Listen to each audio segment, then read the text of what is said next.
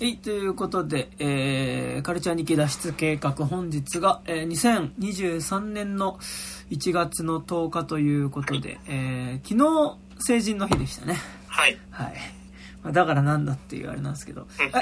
成人の日って結局20歳なの ?18 なの ?18 でしょ。あ、え、じゃ昨日は18だったの？みんな。じゃない？多分。あ、そうなんだ。うん、多分。え、じゃあ、二十歳になった1月9日は特に何もないんだ？なんか、聞くところによると、なんか20歳の集いみたいな、なるものが、なんか開催されるところもあるらしいですよ。はあ。え、でも18歳ってお酒は飲めないんだよね。飲めない。はあ。なんか、ね。なんかもう、あ僕はお酒を飲む人なので、なんかね、成人式は割となんかこう、やっとこう、ね、正式にお酒が飲める日になったぜ、みたいな、なんか、ちょとりあえず飲むみたいなね、感じだったんですけど、で、なんか昨日、まあ、地元の、っていうかまあ、住んでる近所の駅で、仕事終わりで、駅降りたら、明らかに鳥貴族に向かうであろう、ね、なんか明らかにこう、成人式の人が、なんかこう、ね、こう、スーツに、ちょっとこう派手めな髪の毛した男の子たちと、ね、まあビシッとセットした男の子たちと、まあちょっと、こうね、ドレスの女の子たちがいて、まあそれが20人ぐらい駅前の、その鳥貴族とサイゼリアが入ってるビルのところにこう、ぐわっと溜まってさ、あ、飲み行くんだなって思ってたけど、ね、まあでも飲み行ってましたよね、あれね、多分ね。どうなんですか？もしかしたらサイゼかもしんないっすよ。いやー、んな、そんなね、あんな決めてね、そんなね、18歳でサイズな、まあサイズ行くけどさ。うん、いやだって、うん、そのバチバチに決めてた18歳ってもう分かっちゃうじゃん、もう。そうね。確かに。うん、そっか。この日こんだけしっかり着込んでるのを、18、まだ18だろう。そうですね。うん、なんか、ねな、なんとも言えない感じになっておりますが、はい、えー、どうも、えー、山田です。そして本日は、えー、この方が来てます。あ、どうも、高島です。よろしくお願いします。はい、お願いします。ということで、本日は、えー、っと、一応、はい、でも去年の映画なのか、12月30日からネットフリックス配信開始で、うん、でもその前に、うん、まあ、ちょっと一部劇場では、うん、あのー、かけてたりね、もした。なんか都内だと、ね、あの、未だにパワハラ問題が綺麗に決着がついているアップリンク吉祥寺とか、まあ、あとあの、下高岩シネマとかでね、あのー、かけてたりとかしてた映画なんですけど、えっ、ー、と、ノア・バームバック監督の、えー、最新作、えっ、ー、と、ホワイトノイズという作品に、えー、ついて喋、えー、っていこうと思います。はい。えー、で、ちょっと一応あらすじこれ一応公式サイト、はい、はいまあ、ネットフリオリジナルなんですけど、公式サイトがあるっていう。はい、でもこれあれなんですかね？なんかその、どっちなんだろう？ネットフリ制作で作った作品なのか、ああ。ね、なんかそのできた映画を。配給だけ。ね、ネットフリがやったパターンなのか。でも、多分、あの、こう、劇場公開させるやつは多分ネフリが作ってる気はするんだよね、多分。なるほど。なんか今までのパターンだとそ、それ多くないですか？なんか。確かに。あの、あママンクとかさ、はいはい、あとグレイマンとかさ、なんか、その辺の対策系のさ、ネフリが作りましたよっていうやつはなんか劇場公開させてる気がするけど。はいはい。あとまあ、最近だとね、それこそピノッキオとかもそうだけど、ね、いや、そうそうそう。うんうんうん、ね、それに関して確かに、エルマーとか、おそらくまあこれね、ネフリ制作じゃなくて、だってこれまあ、そもそもカートゥーンスあるんだしな、みたいなやつとかはね、劇場公開しなかったりするしね。まあそうなんでしょうな。はい。ということで、じゃあ、えっと、あらすじがこれ公式サイトからです。はい。えー、作家、ドン・デリーロの同名小説が原作のホワイトノイズは、化学物質の流出事故に見舞われ、死を恐れ錯乱してしまった大学教授、カッコアダム・ドライバーが、命を守るため家族と共に、えー、逃走する姿を描く。叙情的で不条理なもの、描く叙情的で不条理な物語。えー、現代に生きる家族が死を身近に感じる環境下で、えー、愛や幸福といった普遍的なテーマへ向き合っていくというね、えー、ことで、えー、ございますが、えー、なんか、ど、ど、どうでした？なんかいや、うん、なんか、いや、難しいですね。まあなんかでも、自分は結構、むむむっていう感じでしたね。むむむっていうのは？いや、な、なん、なんていうか、こう、この主題で、このテーマで、この決着のつけ方でいいのかなっていうのかな。うんうんうんなんか、それが、こう、2023年というか、2022年、2023年の今現在の問題として、なんか、それが有効な射程になってるかって言ったら、ちょっと違くねっていうところは思いました。そうね。なんか、すごい、こう、む、難しい。そう、まあなんかそのムームって感じは今聞いて、まあそうだなってのもすごい思いつつ、難しいっすよね。なんかうん、まあでもなんかノアバームバックって、うん。結構やっぱどっちかっていうと、まあ内面の問題。まあ、個人のその家族関係のことだったりとか、自分の中のトラウマみたいなことっていうのを、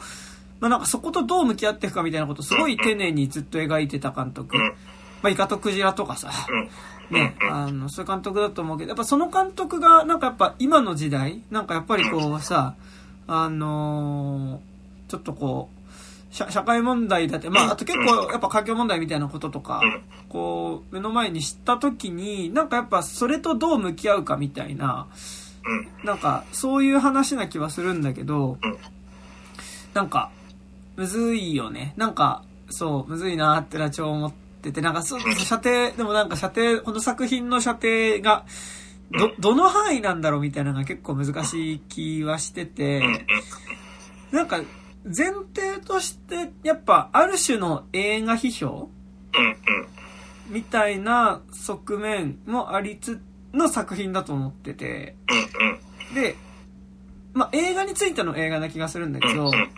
映画についての映画でありつつ、同時になんかやっぱこう、今の現実についての映画だった気はしていて、で、なんかやっぱそれってすごいこう、なんだろう、こう感覚としてこう、もう、現実自体がある種ディザスタームービーみたいなことになってるけど、その後も日常続いちゃってる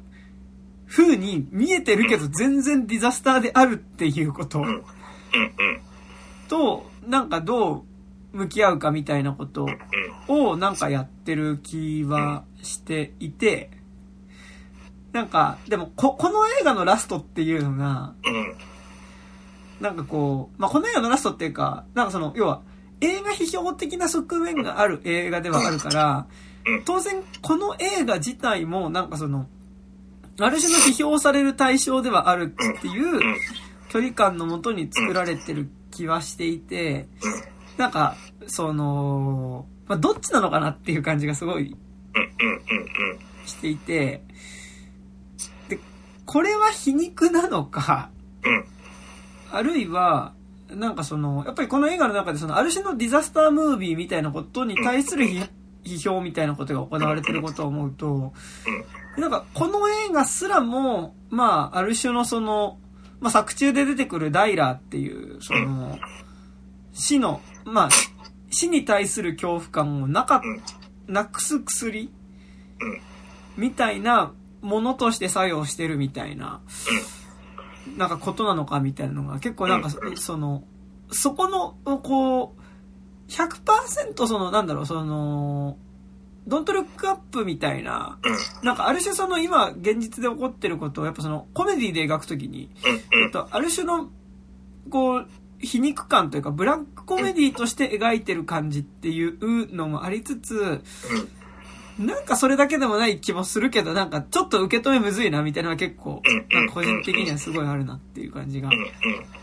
なんか、個人的にすごい思ったのが、はいはい。なんかすごいいきなり悪口っぽい言い方になっちゃうんだけど、はいはいはいはい。なんか、なんか、あの、先鋭性のないゴダールっぽい映画だなってすごい思って、なんか、あの、政治的な先鋭性のないゴダール映画っていうか、はいはいはい。なんか、あの山田君言ってる通り、その映画についての映画ではあることは確かなんだけど、はいはそそこに対して、その、なんか、実はその作り手側自身の立場が結構あやふやで、うんその、彼、その、作り手側のその主張が実ははっきりと明示というか、そのゴダールの作品みたいにさ、こう、あの、説教しないじゃないですか。こう、あの、政治の季節以降のゴダールみたいにさ、なんかこう、なんかすごいウィークエンド的ななんかこう、あの、共産主義のなんか説教が入ったりとかはない分、うんうん。なんか、その、どこまでこう批評的なのか、どこまで皮肉で撮ってるのかっていうのがすごい分かりづらくなってる気がしてて、で、そこが、そことなんか、あのー死、死に関わる内面的な問題とのなんかすごい食い合うと、その全体主義とかの食い合わせの悪さがなんかすごい、なんか微妙に難しい作用になっちゃってる気がしてて、うんうんうんなんかそこがね、すごい難しいかなって思いましたね、なんか。なんか、ね、そのさ、まあ、政治的な話だったり、社会、まあ、社会的な話っていうよりは、社会と向き合わなきゃいけなくなった自分の内面の話ではあるから、うん。なんかその、結構、どっちにしてもやっぱその、個人の、やっぱその、やっぱそこはやっぱでも一貫してノアバームバックだなって感じがするんだけど、やっぱ内面の話だなっていう感じはすごいしてて、まあなんかその、この映画がすごい映画批評的だっていうのは、なんかまあ、こう、でもなんかそれは誰が見ても明らかで、まあ最初、カークラッシュのシーンのコラージュから始まりますからね。そう。だからあらゆる映画にも、だからでもそれってすごいやっぱその、ある種、ハリウッド映画批評みたいなところでもあるわけじゃん。まあ特にその、ね、そのアクション映画っていうところ、まあもちろん映画はアクション映画、アクションだけど、なんかやっぱりその、一番最初に何があるかっていうと、まあそのカークラッシュシーンがいくつも連続して繋がっていって、まあそれが、まあそれは大学の講義っていう体で、うん。まあほぼこの映画のある種、まあ一個主題であることっていうのを、まあ語るところから、まあこの映画が始まってて、だからその、今、高島、えー高島君言ったみたいに、カークラッシュ映画をいくつもコラージュして、まあその、カークラッシュっていうのは、まあある種の祝、祝祭であるっていうようなことを言っていて、まあなんかだからその劇場でこう、カークラッシュのシーンを見ることによって、まあその、一回その、現実っていうか日常っていうものがものすごくぶっ壊れる瞬間を見るんだと。でもそれは結局、なんかその、ある種のお祭りみたいなのと一緒で、なんか一旦日常を壊すこと、壊す瞬間を見ることによって、あの、立ち返ってこう自分の日常がいかに盤石であるかっていうことを確かめるために、そのディザスター、ディザスターっていうのはその、カークラッシュっていうものは存在するんだっていうことを、まあ、最初にまあこの映画では言っていて、で、だから結局そのいくら映画の中でカタストロフなことだったりとか、危機的なことが起こっても、それはその、立ち返ってそれを映画を見ている観客の現実っていうのに、あ、それは自分の現実には起こらなくてよかったねっていうような形で、まあそこに立ち返るために、まあ、あの、それを見てるんだよっていうところから始まる時点で、まあ、ある種のその、アクション映画だし、まあなんかその、すごいカタストロフィーな、カタストロフな映画についての、まあある種のその、批評みたいなことから始まって、で、まあその後、中、この映画中盤にかけて何が起こるかっていうと、まあその、街で有毒物質を乗っけたトラックと、まあ列車が衝突事故を起こして、まあなんかそこから火事になって、毒物を含んだ、まあ巨大な雲っていうものが、こう街の中を移動していくっていう中で、なんか最初はなんかこう遠くの方でもやが上がってるだけだったものを見て、まあ、こっちには来ないだろうっていう風に、えっと、主人公のアダムドライバーは思ってるわけだけど、まあその雲っていうのがどんどんこう、だんだんニュースの報道を見てるとやばい、やばい雲だっていうことがどんどんこう、明らかになっていって、だんだんだから日常が少しずつ、その、壊れ始めて、で、その家族で、その、まあ、避難をしなきゃいけなくなるっていうところが、で、まあ、そこの危機を目の前にして、その家族がどうなるかっていうのが、でも、中盤までで描かれてて。普通なんかそ、そ、それで一本映画じゃん。うんその、まあ、地球が、まあ、その、ものすごいこうカタストロフな、まあ、隕石が落ちてくるだったりとかさ、その、まあ、毒ガスが広がるでもいいし、宇宙人が攻めてくるみたいなことを目の前にしたときに、なんかその、ある種情けなかったか、まあ、その、ちょっとバラバラになりかけてた家族みたいなものがもう一回どう絆を取り戻すかみたいなのは、確かに、なんかそういう映画いっぱいあるし、で、それと、そういうタイプの映画、なんか、例えばだからその、宇宙戦争だったりとか、あとディープインパクトだったりとか、まあ、えー、アルマゲドン。アルマゲドンとかさ。だから、そういう映画って、多分その冒頭で言ったカークラッシュと、まあ多分ほぼイコール。それは、カークラッシュ映画の多分ある種の亜種っていうか、その、巨大な隕石が落ちてきたり宇宙人が攻めてきて日常をぶっ壊すっていうものを見ることによって、あ、でも、こう、翻って自分の暮らしてる日常っていうのの盤石さを劇場から出た時に確かめるみたいなものだと思うんだけど、やっぱこの映画その、それはやっぱ中盤に、それが、まあ、起こっていて、で、そのディザスターが終わった後も一見日常みたいなものが戻ってきてしまうんだけど、じゃあなんかそれを目の前、その後の日常を暮らす中でこそ、むしろ本当の問題というか、問題っていうか、まあ、その、その後も日常が続いてて、そ、その後で何が起こるかっていうと、やっぱりこう、自分の中にある死の可能性みたいなものがあるっていうことを改めて確認したときに、なんかこう、それとどう向き合うかによって、ある種、その家族の絆っていうか夫婦の絆が、ま結ばれていく話っていうものが描かれていくっていう話だと思うんだけど、なんかだからすごい前半、その、いわゆるカタストロフの出来事がこの映画の中で起こるまですごい印象的なのが、まあ結構主人公の映画大家族で、まあなんかでもその大家族っていうのが、なんかその、まあ、夫であるアダム・ドライバーと、その結婚した相手っていうのが、それぞれ、あの、2回目とか3回目の結婚で、それぞれに連れ子がいるから、まあ結果としてその大家族になってるっていう状況で、なでもとはいえなんか割とこう、それなりに、あのー、和気あいあいとね。ね、和気あいあいとしてる家族。だし、なんか最初のところでこう、大学、まあ主人公のね、あの、アダムドライバーは、そのヒトラー研究をしてる大学教授なんだけど、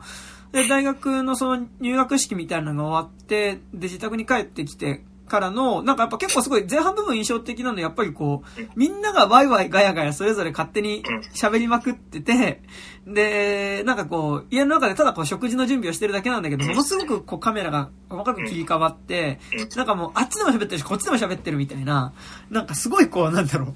こう、ソーシャルネットワークかける、なんかこう、シットコムみたいな感じの、ファミリーシットコムみたいな映像で、なんかそこら辺印象的なんだけど、まあなんかやっぱでもそこの部分でのやりとりがすごいこう、印象に残ってるのが、やっぱこう主人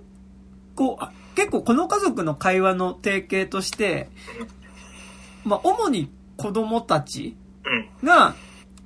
まあその、お兄ちゃん、長男を中心に、割とその、まあ環境汚染のことだったりとか、まあ、食料品の中に入っている、まあ、化合物だったりとか、まあ、人体に影響を及ぼす可能性がある毒物のことについて、まあ、子供たちが怖がってて、まあ、なんかこういうこともあるんじゃないかみたいな、なんかこれは危ないんじゃないかみたいなことを、えっと、言って、まあ、だから食卓で出てくるものとか、もう、あの、ちょっとした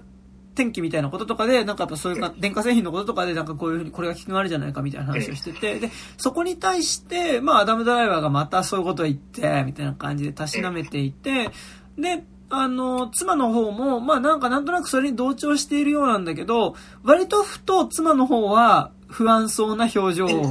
をたまに見せたりもするっていう、まあやりとりが結構ずっと続いてはいて、まあなんかで、結局、なんかこう、話としては、やっぱりその、常に死を招く可能性が今の世の中に大量にある。死を招く可能性っていうか、まあなんかそう言っちゃうとすごい抽象的なんだけど、まあ具体的にその環境問題だったりとか、その、荒れる化学物質による汚染みたいなことによって、なんか、いつ自分たちが死ぬかわかんないじゃんっていう恐怖を抱いている、あの、子供たち、および、子供の前だから直接不安な表情には出していないけど、その不安を、えっと、その不安っていうかまあ、妻の場合は漠然とした死の不安がずっとあるんだけど、まあ、要はその、死の不安っていうものを常にこう、大雑把に言っちゃうと死の不安を抱えている家族たちに対して、あの、あの、そ、そんなことは、なんかいろん、その、死ぬか、こういうことによって人類が滅亡するかもしれないとか、こういう危険性があるかもしれないみたいなことは、散々言ってるけど、そもそも、なんか、そ、その、まあ、大学で教えてることがヒトラーだからっていうのもあり、なんかその、ある種の死の話題っていうものが、まあ、ある種の祝祭であるみたいなスタンスでも、ある主人公っていうのが、まあなんかその、その家族の中にあるその、現実の捉え方として、なんかものすごく何か死だったりとか危機が迫ってるって感覚を持ってる家族に対して、なんかその感覚を共有できてないアダムドライバーっていうものが、なんかまあそれを共有できるようになることによって、なんかある種こう家族っていうかまあ妻との絆を取り戻していく話っていうのがまあ多分大枠での見え方だとは思うんですけど、そうそうそうそう。あの、なんか、すごい個人的な話なんですけど、はいはい、僕、すごい、あの、今作のグレタ・ガーウィクの、はいはい。の、あの、悩みめちゃくちゃわかるタッチで、あの、本当に、本当ちっちゃい頃から死ぬのがめちゃくちゃ怖くて、はいはいはい、今もめっちゃ怖くて、うんうん、本当時計の音とか聞きたくないんですよね。はいはいはい、あの、1秒1秒死に向かってるとか、はいはい、あの、夜空とかプラネタリウムとか見に行こうってなると絶対嫌だっつって、あの、星とかって、こう、なんか、その時に、いや、太陽は何、何十年、何十億年後に消滅するんですよとか、ええー、みたいな、あ、もうこの世界も永遠じゃねえんだみたいな、そういう恐怖感に日々苛まれてる自分としては、すごい、その、問題設定のところはすごいわかるし、あの、中で描かれてる感情はめちゃくちゃわかるんだけど、うんうん、その、この映画の、まあ結構本質的なところから話になっちゃうかもしれないですけど、うんうん、落としどころとして、その、皮肉、これは皮肉なのか、それともある種の、あの救いというか、で、なのかなっていうか、そのもう最最後のエンドロールのシーンが、うんうん、その、あのー、スーパーマーケットでなんかフラッシュモブみたいな その、楽しいなんかダンスシーンで終わるんだけど、うん、これってだから、その、まあ、死の可能性を受け入れつつ、その、まあ、100%で、あのー、肯定はしてないと思うんだけど、うんうん、ある種の、こう、資本主義的な快楽の中で、その死を忘れながら生きるっていう感じにも取れるじゃないですか。で、なんか、それってちょっと脳天気すぎないかなって思って、うんうん、で、で、しかもなんか、その点ですごい、あのー、その点で、あと結構、そ、そうだとすると、なんか、実はまあ、死に対してどうアプローチしていくかっていう問題が、多分すごい大きな問題になってくると思うんだけど、その時に、その、全、そのヒットラー、あの、カタストロフが起きる、その、車、えー、の、化学物質を乗せた電車とトラックがこう衝突するときに、こう、カットバックとして、アダムドライバーがヒットラーの、その全体主義についての、こう、考察というか、をしててっていうところになってくんだけど、その時に、じゃあ、でも全体主義って、実は、その、アダムドライバーは、こう、全体主義っていうのは、その、死の恐怖感みたいなのを紛らわせるものとしての全体主義みたいなことを言ってるんだけど、でも、その、なん、あの、歴史というか、その思想史的には、なんか逆のことも言えちゃうじゃん。ていうのはあって、あの、まあ、あの、ハイデガーっていう、その、まあ、ドイツの実存哲学者がいるんですけど、まあ、その人、バリバリのナチだったんですけど、その人とかは、その、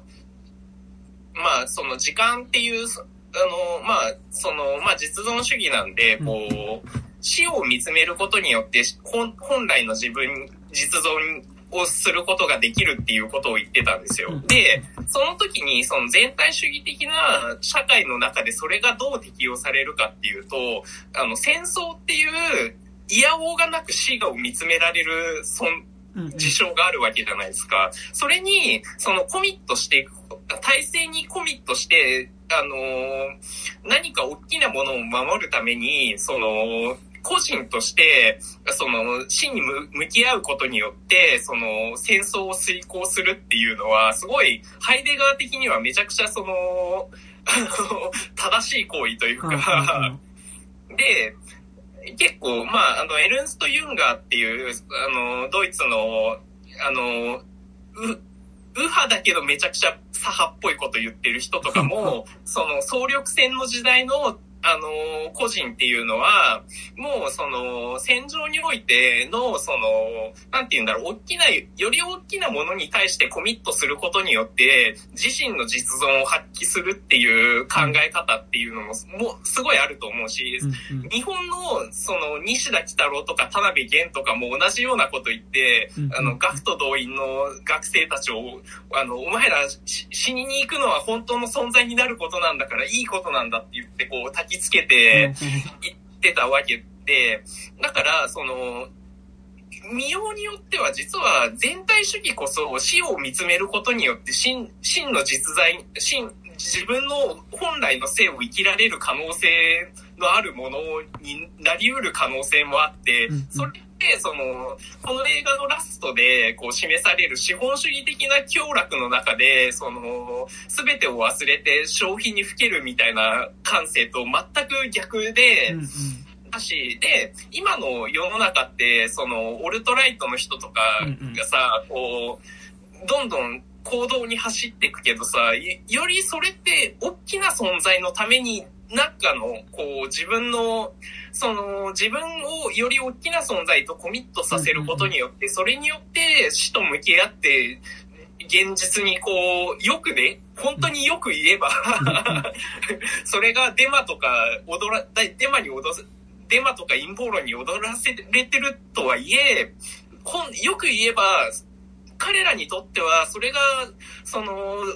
真に実存的な行為になって、議事道主義者とか彼らにとって実は真に実存的な行為になってるかもしれないっていうと、うんうんいう時に、なんか、この映画のラスト、まあ、100%で、その皮肉の成分もめちゃくちゃ入ってるとは思うんだけど、それって結構なんか、脳天気すぎないかなっていうのは、すごい思ったところで、なんか、だから、うん、なんかもうちょっ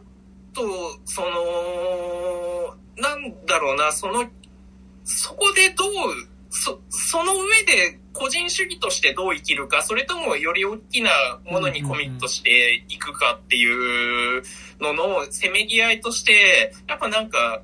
そ、そこのなんかスタンスはやっぱ示しとかなきゃいけなかったんじゃないのかなってすごいこの映画のを見て結構思ったところではありますね、なんか。なんかね、でもその、やっぱさ、死の恐怖みたいなものとさ、うん、こう、やっぱ、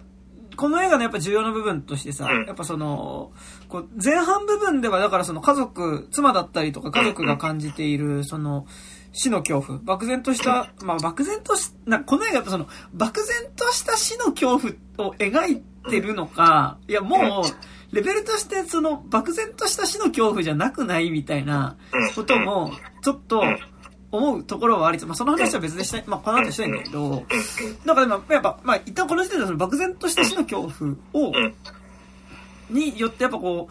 う、その、不安を抱えている。あの、まあ、なんならちょっとやっぱこう、若干、あの、神経衰弱気味になってる家族たちを前に、やっぱその死の感覚っていうものを、やっぱこう共有できてなかった主人公が、まあその、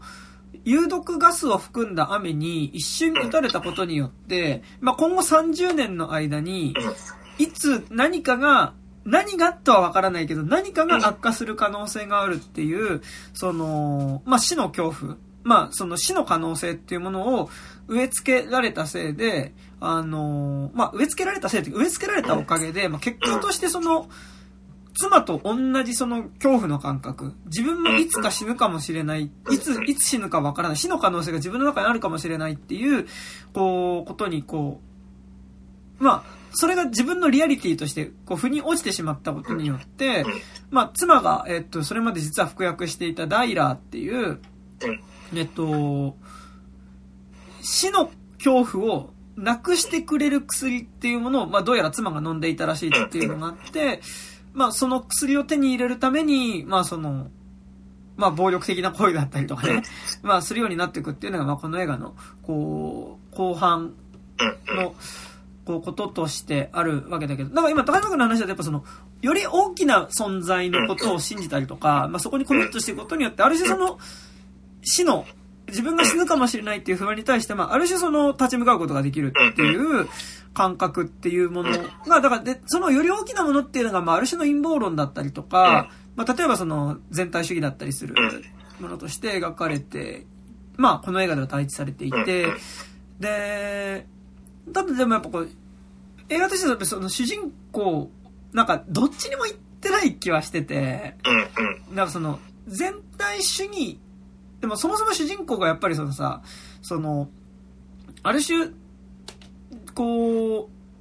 う、まあ、この映画すごいシーンで印象的なのがさ、こう、演説をしてることによって、なんかやっぱ自分がどんどん、こう、自分が上げられていくというか、なんか、どんどん自分がこう、テンションが上がっていって、なんかやっぱこう、テンションとして上げになっていく感じ。でその高揚感がすごい、演説をしてることに、まあその、不安を抱えた人たちの前で演説をすることによって、ある種自分がこう、強くなっていくというか、なんかこう、気分としてはこう、すごい肯定されていくような感じがする興奮感っていうものが、えあるシーンっていうのが、まあ、結構やっぱ重ね、あ、描かれていて、それはまさにさっき高島君が言ってみたいな、その、大学の授業で、まあ、その、ヒトラーの話、要は、まあ、ヒトラーとエルビス・プレスリーを並べて、ある種そのカリスマっていう存在と、まあ、そのカリスマっていうものの背後にあるやっぱその死っていう、で、カリスマがいかにその死っていうものを口にすることによって、その大衆の中で頂点に立ってきたかっていう話をする、えっと、まあ、大学の講義のシーンっていうのと、まあ、その実際のその、演説の中で、あ、その講義の中で言ってる抽象的な死ではなくて、実際に目の前で起きてる、やっぱその死、死み、まあ、大量死を生み出すような出来事が同時進行で起こってるっていうことを描くシーンっていうのが、まあ、中盤にあったり、まあ、あと、あ、まあ、割と前半部にあってて、中盤の方では今度、えっと、アダムドライバーの息子が、えっと、まあ、避難所のところで、まあ、今、その、空に浮いてる毒ガスっていうのがどういうものかっていうのについて、それまで内気だったその長男っていうのが、そこの避難所で、えっと、人に話すことによって、なんかある種自信をこう、得ていく。で、普段のあいつじゃないみたいだってなっていくのを、ちょっと鼻から、旗から少しこう冷めたような目線、目で見てるアダムドライバーみたいな、なんかこう、演説をすることによって、なんかその、ある種その全体主義的な中心にいることによって、なんかこう、自分がある種その不安から解き放たれていくような感覚もありつつ、でもそれってなんかこう、ある種その一時の興奮だよねというか、なんかある種そこで興奮が起こること自体も、なんかちょっとやっぱりこう、要は知識として知っちゃってるから、そこに全力で乗っかることもできずに、ただでも死の恐怖だけはもうしっかりと植え付けられてしまった時に、まあなんかそれとどう対峙するかっていう時になんか最終的にこう、ショッピングモールっていうさ、なんかまあものすごいその資本主義的な快楽の、まあ中に身を投じる、まあそのラスト何があるかっていうとさ、結局前半部分でまあ出てくるのがその、まあ近所にあるショッピングモールで、なんか新しくなんかちょっとすげえいい感じの精肉コーナーができるっぽいよ。楽しみだねって言ってたのが、まあディザスター後に、まあそのショッピングモールが改めて開店して行ったら、あ、精肉コーナーできてるよ、最高っていう。で、なんかそれでみんな踊り出すみたいな。で、ララランドみたいな終わり方するんですけど、あのーでもなんか、やっぱ、あそこの正直最後のフラッシュモブシーン、ショッピングモールでのフラッシュモブシーンもさ、まあ、ある種の皮肉じゃないその撮り方としては完全に。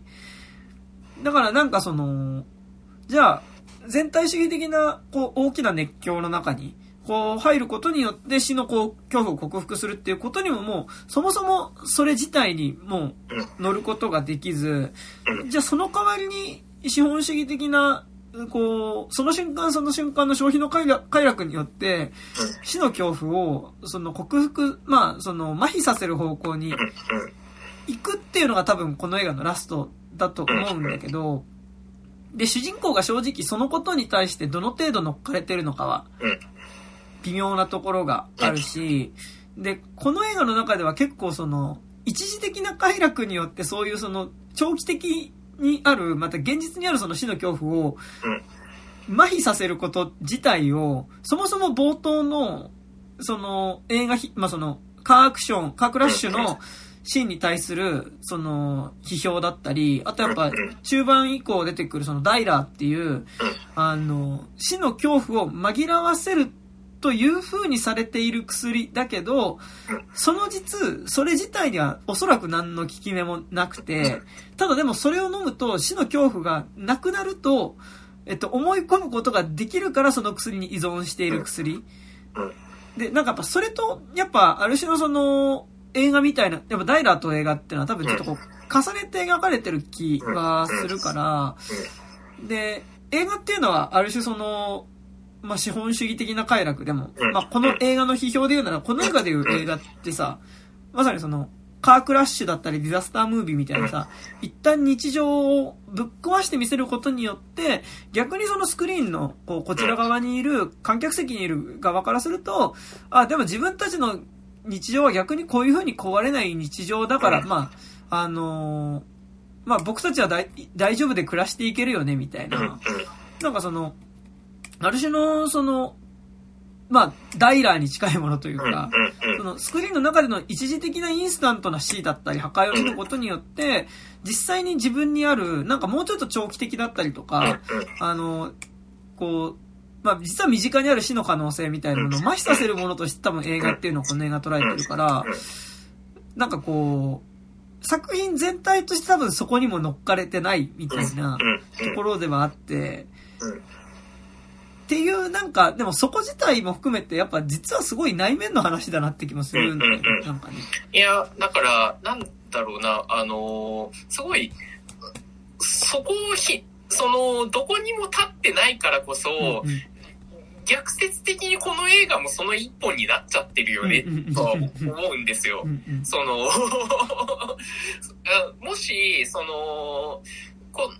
アダム・ドライバーとか、あの家族が、こう、死に向かっ、死に、死っていう恐怖に、にまあ人間の極、あの、限界状況に触れた時に、どう行動するかっていうところを映してさえいれば、あの、その、決定的な安全圏に、その観客である僕らを置かなかった気がするんですよ。彼らはこうしたよっていう、その、一手があったから。でも、最、最後の番、最後のその、ダンスシーンで、あの、もうアダムドライバーとかあの家族の、あの、姿はもう見えない中で、こう、あの、大衆が踊ってるっていう シーンになってしまうことによって、こう、逆説的にこの映画も実は、あの、毒にも薬にもならない、その、ただの、その、なんて言うんだろう、あのダイラーとして機能してしまうしまうくねってなっちゃう気はするんですよ。うんうんうん、で、それだ、で、だから、そ、そ、その面で、そうすると、なんかその全体主義批判、全体主義の熱狂をみたいなのって、なんか、すごい射程が狭まってしまうような気がしてて、うんうんうん、その、全体主義の中で戦争に、あのあの、一人の実存として、こう、戦争に臨んでいる個人と、そその、アダム・ドライバー、この映画の立ち位置をひ、を、こう、比べたときに、それって、いやでも、真に、あの、あの、人生を生きてるのは全体主義の方じゃねっていう批判が可能になっちゃうと思うんですよね。うんうんうん、この映画のスタンスだと。うんうん、だから、なんか、それでいいのかなっていうのはね。あの、すごいめんどくさい、あの、感想なんですけれどいや、でもなんかさ、この映画自体が多分答えを出すことっていうよりはさ、うん。うん、なんかやっぱりその、なんかなんだろう、のなんか答えを出さない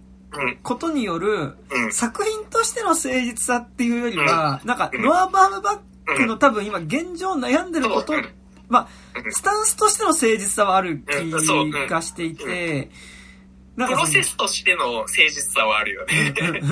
で、なんかそのさ、やっぱこう、ある、まあなんか、い、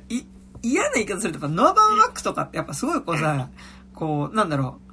アメリカの文系っていうかさ。そのやっぱ、インテリ感はやっぱすごいあるじゃん。インテリ文化人感はあり、で、なんかやっぱ、その中で、なんかその、こう、社会のことみたいな。まあ実際のこう社会みたいなことに向き合おうとするときに、なんかこう、いろいろ悩むんだけど、やっぱりこう、なんだろ、正直こう、スノップな皮肉感みたいなめちゃくちゃ場面がすごい。あって、なんか、ちゃんと考えようとするんだけど、でもやっぱすごいこう、スノップな皮肉は多分自分自身にも向けちゃうし、なんかやっぱこう、そのことによって身動きが取れなくなっちゃう。うんで、まあちょっとこの話はまた別でしたいんだけど、なんかこう、スノップな皮肉感を持った、なんか、カル、文化系の中年男。の苦悩？なんかだからその、多分、10年、10年前とかまでは結構やっぱその内面の葛藤のこととかを、やっぱすごい描くこと、まあうん、それについて描くことでやっぱある程度評価されていて、やっぱ自分自身の、こう、でも特にやっぱ確実にその、やっぱ男性としての自分自身の苦しさ、みたいなものを描いてた人っていうのが、やっぱ今になった時に、やっぱりすごいこう、社会のことと向き合わなきゃいけなかった。今その中にやっぱその、ジェンダーのこととかも含まれて、まあ、よりその視点が広がってきたっていう時に、なんかこう、なん、なんとか答えを、なんか自分なりにその答えを出そうとするんだけど、だ、出せないっていうことの、なんかこう、葛藤を演じる人物として、あの、アダムドライバー最近それやりまくりだねっていう。そうね。うんまあ、アネットとかもそうだしそうそう。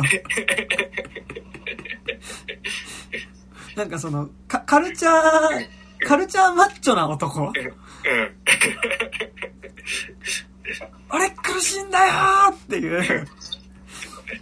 感じっていうのが、まあもちろんなんかそのパターソンとかさ、そもそももともとその、そういうのは別にパターソンがカルチャーマッチョな、だとは思わないけど、でもやっぱその、まあ、イインテリなっていうかさ、うん。まあそのぶ文系な男性みたいなものをさうん、やっぱこう、ある種、アメリカインディ映画において多分ずっと演じてきたのがアダム・ドライバー。うん。であってさ、まあなんかでもそうだよね。結局そのカイロレンの時からさ、カイロレンが別に一番最初じゃないけどさ、こう、内面としてはものすごく弱いけど、うん。でもなんかこう身長が高いしうん、なんかやっぱこう、ある程度こう体としてはマッチョであるっていう、なんか繊細さとなんかその、内面の繊細さと、やっぱりその、そん、肉体としてのやっぱりちょっとこう、マッチョさみたいなものを、なんかこう、抱えた人物としてアダムドライバーって多分ずっと出てきてるから、まあなんかそ、彼がその、そういう役を演じるっていうことは、やっぱすごい、こう、まあ、そうだよなって感じするし、なんかそこはすごいハマってる。なんか、いい意味で最近のアダムドライバー本当嫌な感じだなってめっちゃ思うんだけど。そう。で、なんか今作もやっぱりそのさ、大学で演説するシーンとかもさ、うん。その、ある種ポンポンポンポン、いや、めちゃくちゃアネットっぽいんだよね。うん。なんか、アネットのスタンダップコメディをするシーンと、本作の、やっぱりその大学で講義をするシーンっていうのが、まあなんかどっちもアダムドライバーで、なんかどっちも、なんか自分が、まあなんかその、ステージの上でなんかこう、ただ喋るだけで、人をある種熱狂させたりとかする力を、持ちつつ、なんかそこで熱狂されたりすることに対しても、ある種もうちょっとこう冷めてるというか、ここでの熱狂っていうのがいかに空っぽなことかっていうことを分かった上ででもそれをやってる人のやっぱ虚しさみたいなのはなんかどっちの演説シーンからも感じてて。なんか、もうなんかちょっとまあ正直、アダムドライバーお家芸みたいな感じになってきてるんだけど、なんかでも、すごい、だからやっぱ、そのスタンスでいることとさ、やっぱり、この映画で描かれてるやっぱその社会的なことだったりとか多分その抽象的なレベルでの死の可能性みたいなことと多分その正直実際レベルである死の可能性みたいなものっていうのをこうさ目の前にした時にやっぱそれについて本当の意味で乗っかって語る言葉をなんか言葉はあるんだけどうん。なんか全部空回りしていくというかなんか本当の意味で信じられるものは何もないみたいな。ところっていうのは、なんかで結局やっぱりすごいこう、それを、に対して答えることができない自分の内面のことっていうのが、やっぱりなんとなく主題に見えてくるっていうのは、なんかめちゃくちゃその、なんか、なんだろう。あのー、最近でもそういう映画よく見るなってのは思うんだけど、なんかだからこの映画もすごいそそういうスタンスだなっていうか、は思うんだよね。うん。で、なんか、その点ですごい最近すごい思うのが、うん、いやなんかこういう視点は本当にあんまり言いたくはないんですけど、うん。うん、いやなんか、あの、なんだろうな、その、インテリ的なものの、その、こう常にこう、その、常にし、し、し、思想、あの、思考を展開させていくっていう、うんうん、あの、面ってすごい、僕も十分重要だと思うんですよ。うんうんうん、こう、常にこう、あの、客対視して、なんかを見るっていうところは、すごい、その、重要だと思うんだけど、なんか、やっぱ最近すごいちょっと思う、なんかいろんな映画として見て思うのは、その、プロセスとはすごい誠実なんだけど、この映画みたいに、プロセスは誠実なんだけど、それって答えになるのかっていう。あの、なんだろうな、その、正し、その、正しいことへ、正しく権力を持つことへのない権力を持つことへのナイーブさみたいなのがすごいなんか、まあ、それってインテリの多分宿命ではあると思うんだけど、なんか、それとやっぱその、なんか、時勢的な問題含めて、なんか、そろそろそれだけじゃダメじゃね？というか、そ、そ、それだけじゃ結構きつくなってきてる気はするんだけどな、ってこう、旗から見てると思うよっていう。なんか、その、なん、なんかその、いや、もっと正しく、正しくなんか、その、言い方が難しいけど、その、抑圧する主体になる、あの、勇気がないというか、その、なん、だからなんかさ、こう、表、表現の自由って言った時に、その、あの、いや、表現の自由っていうのは、そもそもその他者とかを、こう、傷つける言説はダメですよっていう命題を、あの、ちゃんと、それって、その、ヘイターの人からしたら、それって抑圧になるじゃないですか。で、その抑圧をする主体を引き受ける勇気っていうのが、なんか、この映画とかも、やっぱそこって、あの、やっぱインテリの人の、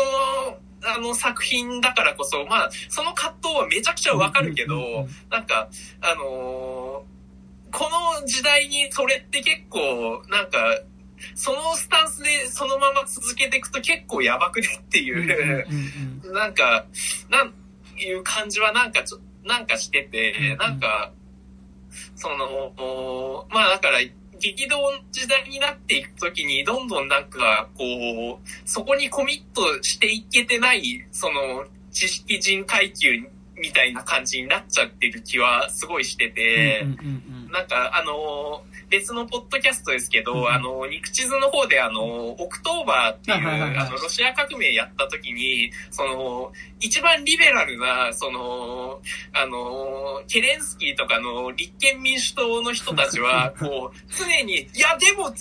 いや、もっとリベラルな方あるんじゃないですかとか、こう、その、インテリ的な二の足を踏み続けた結果、一番、こう見てられない状況に陥る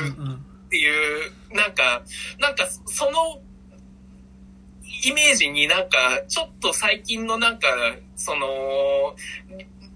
作品作ってるリベラル層の感じ方になってると、なんか、その嫌いがあるような気はしてきてて、なんか、あの、作品をこう見てる、こちら、自分からするとなんか、そ、これって結構やばくね？というか、なんかもうちょっとね、ちゃんとこう、権力を握る勇気を持たないとなんか、のっぴきならない方向に行ってしまうんではないかなっていうなんか感じはあって、なんか、その、プロセスは誠実なのはわかるんだけど、それでいいのっていう すごい、まあ、旗から、あの、批判して、批判するだけならすごい楽だからさ、なんか、あんまりじね、自分も言いたく、あの、自分もなかなか行動できてるわけではないから、なかなか言いづらいところはあるんですけど、なんか、まあまあ、じ次回の意味を込めて次回のね。意味を込めて、いや、なんかでもそれすごい思ってさ、いや、なんか、ちょうどさっき見てきたからこの話をするんだけどさ、うん。なんかさっき緊急宣言だったかな？で、あの、かはいはいはい。韓国のうん、まあ飛行機がバイオテロに見舞われちゃって、まあ乗客全員がその感染者になっちゃって、で、まあ、どんどん感染がさ、ウイルスが、乗客にこう蔓延してって、まあ、死んじゃう人とかも出てきて、で、その飛行機を着陸させて治療とかしたいんだけど、まあ、どこも引き受けてくれないみたいな状態っていうのと、まあ、その、まあ、そのウイルスをを使ったテロ、テロリストっていうのが、まあ、もともと働いてた製薬会社っていうのがあって、まあ、どうやらそこが、その、えっと、まあ、外資系の会社なんだけど、えっと、そこで作ってた、まあ、極秘に作られてたウイルスの改良型がこの犯行で使われたらしいっていうので、まあ、なんかそこの会社に対してその、ワクチン出せみたいなことをね迫ってくるみたいなのが、まあ、描かれている映画で、まあ、なんか結構さ、こう、その、そこでこうピンチになってる人たちを救うために、まあなんかやっぱこう、シンゴジラじゃないけどさ、やっぱその、お国の人とね、やっぱこう、こう厚生労大臣みたいな人とかと、なんかこう、なんか現場の刑事みたいなのがやっぱこう力を合わせて、なんか問題解決のため、それで飛行機の中に乗ってるパイロットとかはさ、パイロットたちで、こう、なんとなくこう、いがみ合ったりもするんだけど、こう、こうまあなんかさ、こう、みんなが助かるためにみたいな感じでさ、力をね、合わせていくみたいな。で、まあやっぱ観客はやっぱすごいこう、まあそこに対してすごいこう、着陸、飛行機着陸しようとするとそれに対する反対のデモがあったり、近隣住民から。でも逆に今度、いや、受け入れようみたいなデモがあったりみたいな、結構なんかこう、周りのことも描かれるんだけど、まあ結構こう、観客としてはやっぱりこうさ、その、こう飛行機をね、もう、要はその、もう、家族がそこの飛行機に乗ってるみたいな人とか、まあなんとしてもそれを下ろしたいみたいな風に動いてる、えっとまあ、こう、が、厚生労働省の大臣だったかな？まあ大臣が描かれて、まあその、彼らがその、官民力を合わせてね、なんかそこの飛行機の着陸っていうことを、もうそのためだったら、まあもう何を犠牲を払ってでも、みたいなさ、のが描かれる映画だったんだけど、なんかさ、やっぱ、そこでその飛行機に乗った感染者を、その着陸させる。で、もしかしたらそれによって感染症広がっちゃうかもしれないけど、まあそれでもやっぱその、降ろそうとすることに対しててらいのない人たちのドラマの方がさ、まあちょっと話は違うけど、なんかやっぱすごいこう、応援しやすいというかさ、やっぱそこでの熱狂ってすごい乗ってきやすいし、なんか正直見てて、なんか全然直接そういうんじゃないんだけど、なんかやっぱその、シンゴジラ的な感じというか、やっぱちょっと若干そのバイブスあるわけ。なんかその、ちょっとこう、ちゃんと国が動いてものっていうかさ、まあそのシンゴジラより、なんかよりその、国自体がうまく、その、動くわけでもないよっていうのを描いてるけど、でもなんかやっぱその最終的にこうさ、こう、ね、こう、国民を救うために動く人たちみたいなのがさ、やっぱ、なんかかっこいいなと思うし、なんかやっぱそこでてらいなく動けることってすごい、なんかやっぱそういう方にやっぱ乗っかりやすいじゃん。なんかやっぱそれはエンタメになるし、でもなんかやっぱこう、そこに対しての二の足踏むのがやっぱりこういう映なんか、ホワイトノイズってそういう映画だったと思うし、なんか、そこでの誠実さもある気がするんだけど、なんか、特にホワイトノイズ見ると、その誠実さっていうよりも、なんかやっぱ結局自分の中での納得の問題になっちゃうんだなっていうのは、なんか結局自分がどうあるかでしかなくて、なんか、こう、むずいんだけど、なんかそれが人を救うっていうかさ、周りの人を救うってことはあんまなさそう。なんかその社会に影響していくってことはあんまなさそう。なんか、そもそもそこを目指してない感じもするから、なんか前提としてすごい個人主義な感じもめっちゃするんだけど、そうそうそうそう。っていうのは、で、なんかそれで言うとやっぱその去年で言うとやっぱその高橋良樹さんの激動っていう映画とかはさ、やっぱ逆にその、俺がムカついてるから、その、ある種の全体主義的な流れに対して、反抗するっていうことがさ、でもやっぱそこで必要なのってやっぱその、あくまで切れてるのは俺であるっていうことっていうのがやっぱすごい重要になってくるっていうさ、なんかやっぱその、前提としてやっぱこう、切れてるのは、こう、でも切れることによって自分が中心になってある種なんかその全体主義みたいなさ、そこはそこで全体主義になっちゃうことに対する嫌いってもちろんあるからだとは思うんだけど、なんかやっぱこう、あくまで俺のこ、俺のことであるっていう、自分のことであるっていうスタンスじゃないと、なんかやっぱこう、うまくできないっていうのはやっぱすごいこう、ありますよな、なんかね。うん。そうそう、なんか、そそれってさ、多分、こう、思想とさ、政治の違いでさ、多分、思想ってさ、多分その、C 自体が大、あのー重要であって、そのプロセス自体が重要なんだけど、政治って結果が大事じゃないですか。で、そ、そで、やっぱそこの、その、なん、なんて言うんだろうな、思想をどう政治化させるかっていう問題の時に、やっぱ、その、ちょっと文系でである、で、よりリベラルである僕らって、そこの躊躇って結構あるじゃないですか。で、多分、あの、富山光一とかファシストって言ってるけど、うんうんあの、彼、若い頃は、あの、土左翼だったわけじゃないですか。で、多分、あの、富山光一って多分、そういうのファファックだろ、政治家しろよっていうところで、ファシストって名乗ってるわけじゃないですか。だからなんか、そのさ、なんか、でも、なんか、そこにやっぱ時代がちょうど追いついてきちゃってる感というかさ、そのね感じはありますよね。そうなんだよね。いや、なんか、だから、この映画ってさ、結局その全体主義的な、まあなんかその、ある種自分がその大きな物語の中心になってカリスマになるっていうこと、うん。てかまあなんか、ある種のカリスマみたいな存在の、まあ言説によって死の恐怖を払拭するっていうことがまず前提として信じられないし、でまあなんか、こう、最終的にお金を使う、でなんかやっぱそのショッピングモールに行ったり映画を見るってことによって、なんかその、こう、こ個人消費によってやっぱこう死のこう、恐怖っていうものを、まあ、瞬間だけでも麻痺させるっていううん。ことのなんか、まあどっちもやっぱここの映画自体は、救いとして提示するけど結局どっちにも乗れませんっていうのが描かれてると思うんだけど、やっぱこの映画がでもすごいこう、唯一救いとして描いてるのは、でもやっぱりその、いつか死ぬかもしれないっていう恐怖感をお互いに持つことによって、うん。なんか、この映画の前提として、まあこの映画全体の中であった変化としては、だからその、妻がも、妻が何か自分と、何かをか、何か隠し事をしてるっぽいっていうことが、まあ、映画の前半で示されてて、で、その隠し事っていうのがまあ、えっと、まあある種マクガフィン的にダイラって名前出てくるんだけど、で、その、まあ結局、そこでのなんか妻が思ってることを共有できてないんじゃないかって感覚って、いやそれって結局、じゃあなんで共有できてないかっていうと、妻は常に自分が死ぬかもしれないうん。っていうことを本当に怖いと思っていてうん、その感覚を共有できてないからこそ、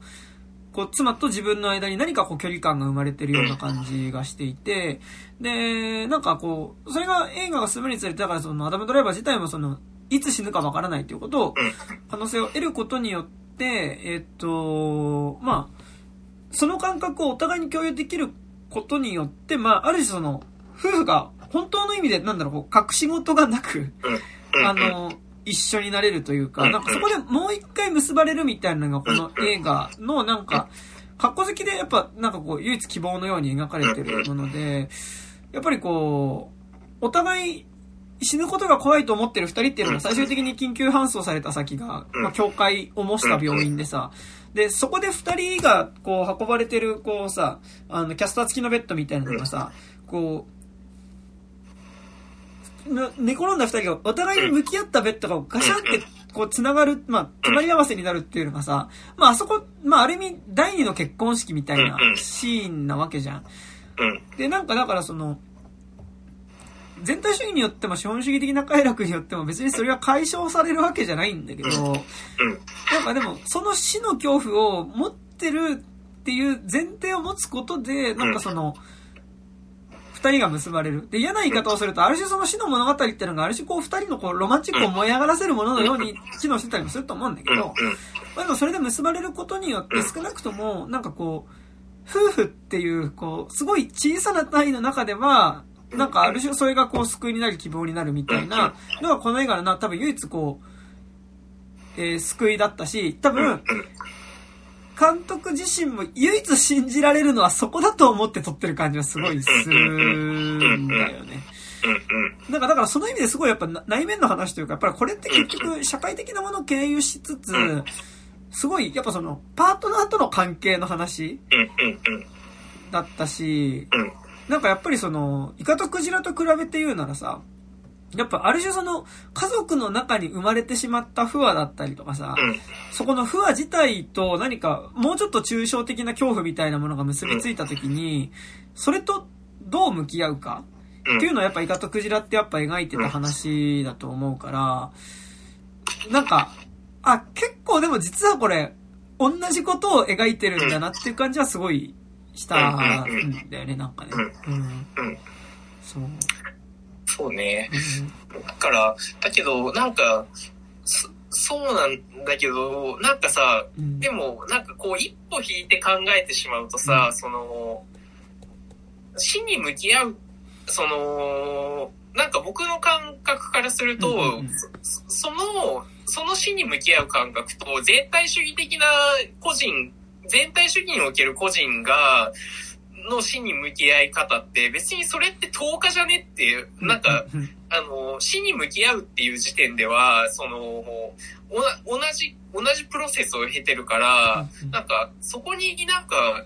優劣ってつくのかなっていう感じはしちゃうわけですよ。で、その資本主義的な快楽の中では、それは完全に死にを向き合わないっていう、その、忘れる、隠蔽するっていうところになるから、その、まあ、そこで一本線は引かれるのはわかるんだけど、だから、なんか、それって個人の塩梅になっちゃわねっていう感じはすごいしてて、だったらもうちょっと声高になんか、あのー、いや、それでも個人として死に向き合いながら生きていくんだみたいなのを、ちょっと説教臭くなってもいいから、なんか、あの、描いてもよかったんじゃないのかなっていう感じはするし、やっぱ、そこでやっぱ宗教も出せないじゃないですか。あの、ドイツ人の、ドイツの あの、看護師のおばあちゃんが 私たちはそういうのをね、あれ、あの、信じ、信じたいことを言ってるわけですよ、みたいなことを言って、そこでもやっぱり、あの、車に構えてしまうわけだから、だから、な、なんか、そこの、なんか、その、根を持たないことそのなんか、より大きなそのルーツみたいなものを持たないことによる、その、なんだろうな、そこのなんか感覚みたいなのって、でも、なんか、一概になんか、そ、別にさ、その、全然まあ、宗教に、そこが宗教になってってもいいわけじゃん。多分死に死の向向き合う点とし、点として、だから、なんかすごい、その、弱くなっちゃうってる気がして、で、弱くなっちゃってるってことは、その、この映画自体も、その死っていうものを、あの、中んずく、もうちょっとなんか、なんて言うんだろうな、それっきりのものではなくて、なんか有意義なものに変えてしまうような、その、もろ、最初に揶揄してたカークラッシュのさ映画の一種になってしまうのではないかっていう。うん、っていうか、うん、でもこの映画で言うとなんか、もうちょっとカークラッシュよりさ、うん、なんかちょっとこう複雑なのはさ、うん、なんか、カークラッシュだ、なんかラストで提示されたものって、これがカークラッシュだっていうことを分かった上でカークラッシュを見続けていくことだと思うから、なんか、なんだろう、その、カークラッシュによって、だから冒頭で出てきたのはその一旦カークラッシュがあってさ、スクリーンでカークラッシュを見て、あ、まあ大爆発が起こってる、自分の方にはその爆発が起こってない時に、まあ自分の現実は、まあ盤石なんだなっていうことが助けることができるってなるけどさ、なんかでも、所詮カークラッシュはカークラッシュでこれ見た多分半日くらいはちょっと死の恐怖ってなくなるけど、まああと半日だったらまた結構怖くなるしなっていうことを、なんか分かった上で、ある種結構依存症的にカークラッシュを見続けるというか、なんかちょっとそういう姿勢だった。あ、でもどうなんでもダイラーは最後別に飲まなくなるからそういうことじゃないのかな。うん。だから、その、し、死に向き合うっていうスタンスが結構うやむやになって終わっちゃうじゃないですか。だから、なんか、でそれだ、そそれだったら、もしかして、その、僕が思うに、その、ナチスの兵士の方が死に向き合ってるじゃんっていう風に捉えてもおかしくないわけだから、なんか、だからもうちょっとなんか、アダム・ドライバーとグレタ・ガーウィックがもうちょっとなんか、その、死に対して私たちはどう、どう生きていくかっていうのを、なんか、まあそれって答えが出ない問題っていうのは全然わかるんだけど、なんかやっぱ、うん。うん、すごいこう、物語が信じられないことの苦悩じゃん。多分この映画が実は一番描いてることってさ、うん、なんかその、別に宗教でもいいしう、ん。全体主義でもいいし、ん。でもやっぱそこに乗っかれない、でも乗っかれないってことが大半？なんか、いやうん大半でもないのか、でもなんかやっぱ、乗っかれないうんからさ、で、なんか、さ、あの、乗っかれないじゃん。いや、なんか、乗っかるマインドになったら乗っかれちゃうのかもしれないけど、うん、からやっぱ現状やっぱ乗っかれない？乗っかれないからさ、なんかこう、なんかやっぱ職場でね、最近ね、なんか同僚の人で、まあうん、クリスチャンの人がいて、うん、まあなんか、その、まあ、仕事で関わってる人とかでやっぱり結構その孤独感みたいなのがさうん、割とこう、あって、まあそれによる心理痛さとかもあるような人とかがさ、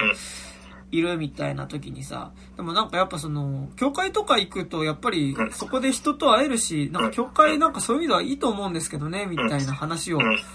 してて、いや、まあ確かにそりゃそうだろうな、みたいなのは思うんだけど、でもやっぱりなんかそのさ、ちょっとそこへの乗れなさってさ、乗りず、乗る、なんか乗っかることの難しさってさ、やっぱある？しさ、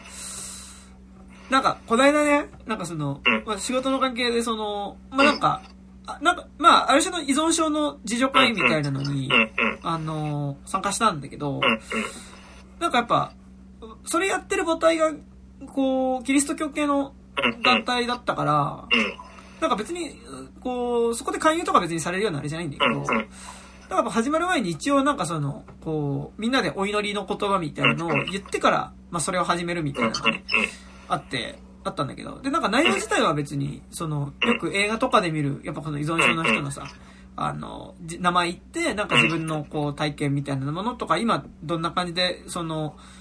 まあ、その依存してるものを断つことができてるかみたいなことを話すみたいなさ、やつだったんだけど、なんか、それやっぱちょっとそのお祈りみたいなのが入るだけでも、ちょっとやっぱり、こう、ぎょっとしちゃう、しちゃったのね、なんか感覚としてね。なんかやっぱ、あそれはあるなと思いつつ、でもなんかそのさ、だからなんかそ、その、やっぱりこう、そういう何か苦しさがある時に何かにコミットすることで、やっぱりその、何かコミットしたり何かを信じることで、こう救われるっていうことはあると思うんだけど、やっぱこう、それが持てない人たちの話だとは思うから、でもなんかって言った時にでもなんかその、ね、なんかどう、どこにこう信じられる物語を持つかっていうかさ、なんか、だからその意味でなんかなんだろう、その、やっぱり、ね、えーっと、シャマランとかはさ、最近のシャマランとかが提示してるのは、もう自分で、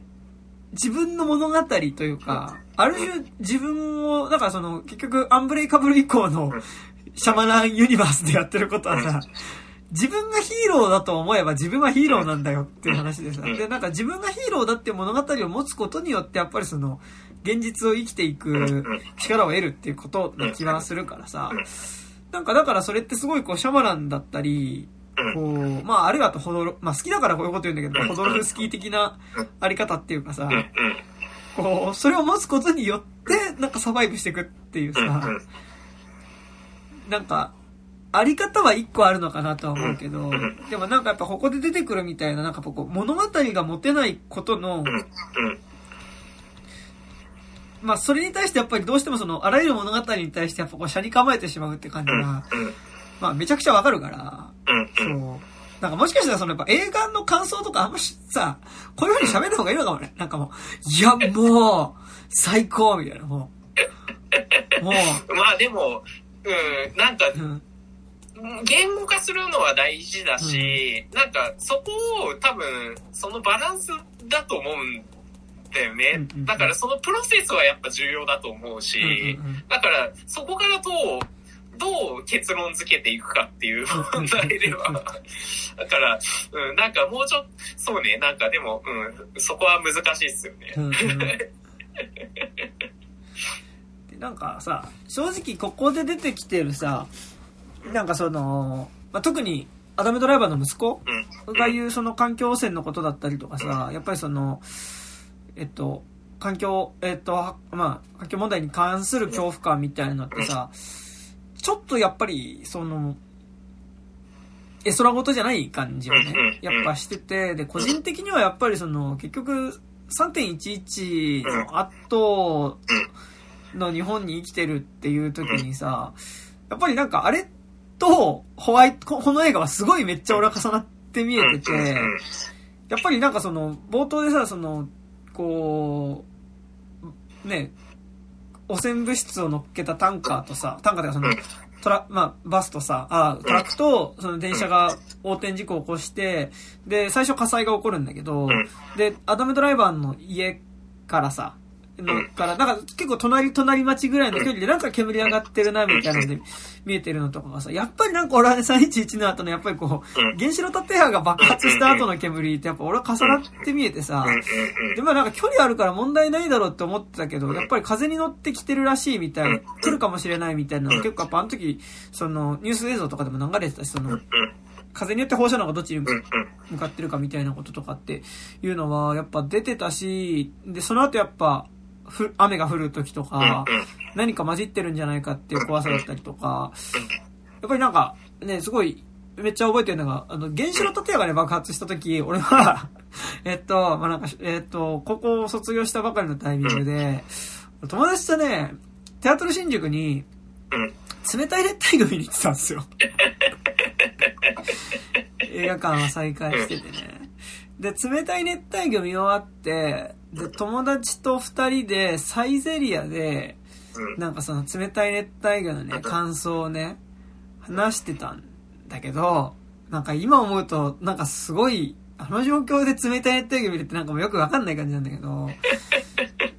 でもそこでなんか母親から携帯に電話かかってきて、今原子炉建屋爆発して、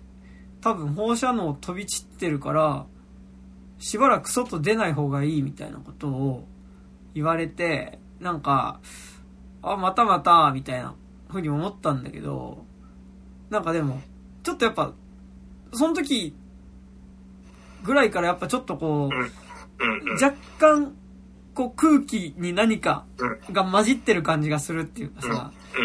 なんかその怖さっていうのは、なんかやっぱその瞬間っていうかその直後は結構あって、で正直俺は、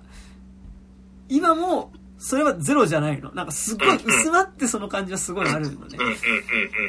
だし、なんかこ、このホワイトノイズって映画でさ、いやなんかだからその上でなんかすごいやっぱ、このホワイトノイズのさ、一回爆発が起きて何か汚染物質がばらまかれてしまった後の世界で暮らしてる。その後にも、いわゆるディザスター、ムービー的なディザスターが起こった後もなんか日常が続いちゃってるっていうことの、感覚、その後に生きてるって感覚はなんかすごいやっぱあって、で、なんかその上でやっぱさ、そのアダムドライバーが浴びた毒の雲っていうのがさ、今すぐ影響が出るわけじゃないけど、どこかで何かの形で出るかもしれませんってさ、なんかまあほぼ放射能と一緒じゃんっていう感じはあり、なんかだからすごいこうなんだろう、絵空事としてやっぱものすごく見えない感じはしていて、で、なんかやっぱこれって、具体的な解決の話じゃなくて、あ、あくまでその、向き合う気持ちの話じゃん。うんうんうんなんかでも、そこに対してあまりにも、なんかこの、描かれてることの、なんか、実際に自分のリアリティとの、ちょっとこう、接点が割と多すぎて。なんか、そう、なんかね、あの、なことい、いや、そういう場合かっていうか、うんうんうん。っていうのも同時にすごい思った感じは、そう。あと、やっぱ、その、死に向き合ううんうん。っていうことを考えたときに、向き合ってたら、まず生活できないんですよね。うんうんうんだって、まあ、結構、自分結構本当タナトフォビアなところあるから、うん。電車とかも、あの、前の車両とか乗れないんですよ。あの、だあの、尼崎のさ、うんうんあの、脱う線ん事故とか見て、あ、もう、前方の車両やべえなっていう。脱線したらまず前方はやべえなみたいなのとかあるし、まあそういうのか、あの、やっぱエスエレベーターとかもやっぱこれ、ここで止まったらどうしようとか結構いつも思ってるし、うんあ、あの、あ、今もう多分ペットボトルも今何も持ってないし止まったらやべえなとか思うから、多分、そのやっぱ、中んずくこう社会で生きていく上では、んいつもは多分忘れてなきゃ生きていけないと思う。うんだけど、それを何によって、こう、思い出すかっていうのはね、なかなか難しいですよね。うんうんうんいや、そうなんだよね。なんかだからさ、その、なんだろう、こう、ちょっと前だったら、うん、なんかここの死の恐怖みたいなのがさ考えすぎだよって言った気するんだけどう、ん、うん。なんか、考えすぎなのかなみたいなのは結構バランス感としては思っていて、でもなんかこれってすごいやっぱその、恐怖することに対してどう向き合うかっていうかさ、やっぱ、でも結局そこ向き合えないって、でも高島も言ったけど、やっぱ生活はできないからさ、なんかこう、そういう話ではあるんだけど、うん、でもなんかそれがこう、何か、なんだろうこう、うん、目覚めるというか、何かこう、物語を持つことによってそれをうん、受け止める？うん、うん、じゃなくて、いや、なんとなく、いや、うん、なんかその、いた保留みたいな、うん、うん、そう、うん、そう、そう。保留みたいな、うん、保留、うん、とりあえずちょっと飯食い行こうみたいな。うん、うん、感じ。だから、でもなんかあれだね、これさ、アダム・ドライバーとそのグレタ・ガビックの夫婦の話としてはうんいいと思うけどうん、これ子供たちはそのリアリティじゃいられないよねってのも同時にすごい思って。そう、うん。そうていうかさ、ノア・バンバック、マリッジストーリーもそうだったけどさ、子供結構どうでもいいと思ってるよね。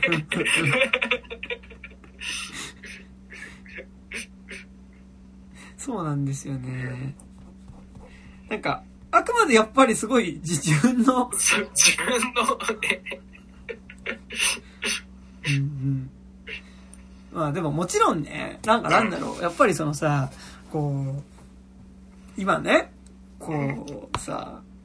パートナー関係みたいな時とかにさ、うん、なんか、パートナー関係に関あらゆる関係においてさうん、その、同じ恐怖感というか、うん、なんか同じ危機感とか、なんかこう、やばさ、なんかこう、か、感じで、うん、こう、世の中が見えてるかどうかってさ、うん、結構その違いによって関係がうまくいかないことってあるじゃないですか。うん。めっちゃあり、ある、ありますうね。ん、なんか、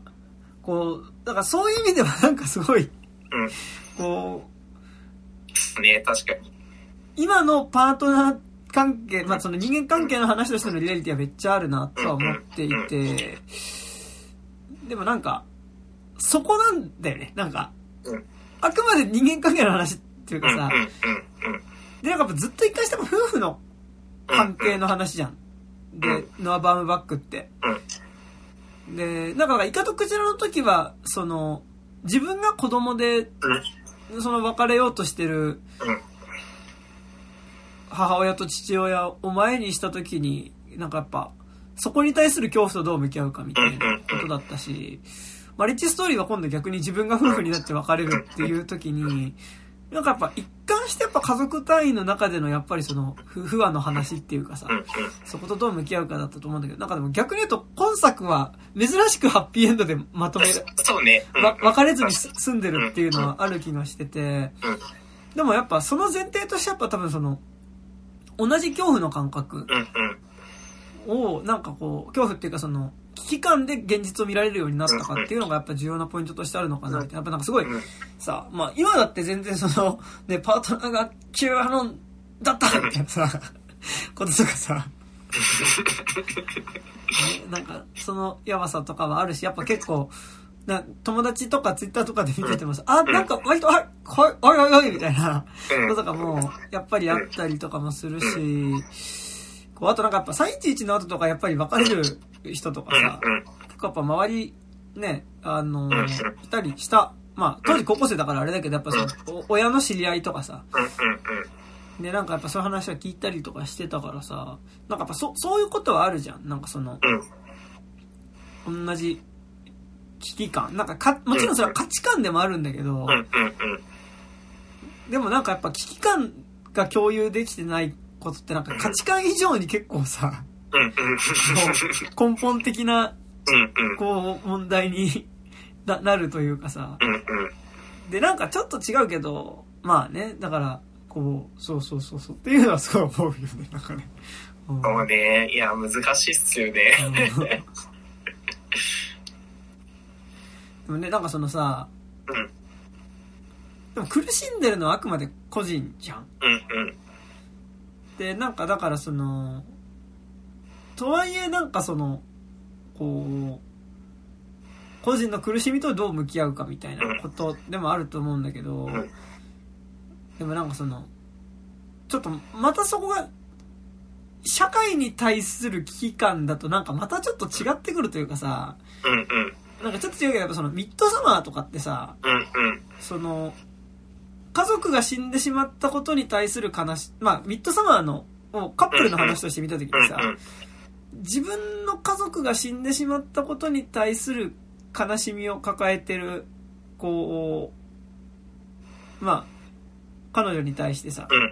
まあ、彼氏の方は、そこの、こう、悲しみのリアリティみたいなものをうん共有できなかったから、あそこは、まうん。あ、別れた末にああなってく話なわけじゃん。うん。で、主人公の女の人っていうのは、だからその、パートナー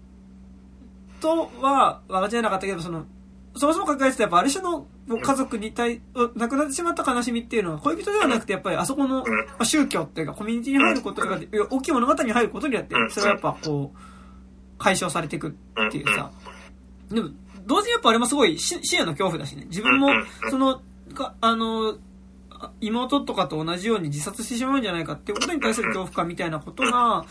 なんかあそこの、こう、ね、新興宗教団体に入ることによってさ、こう、新興宗教団体っていうかまあ、そのカルトに入ることによって救われていくって話うん。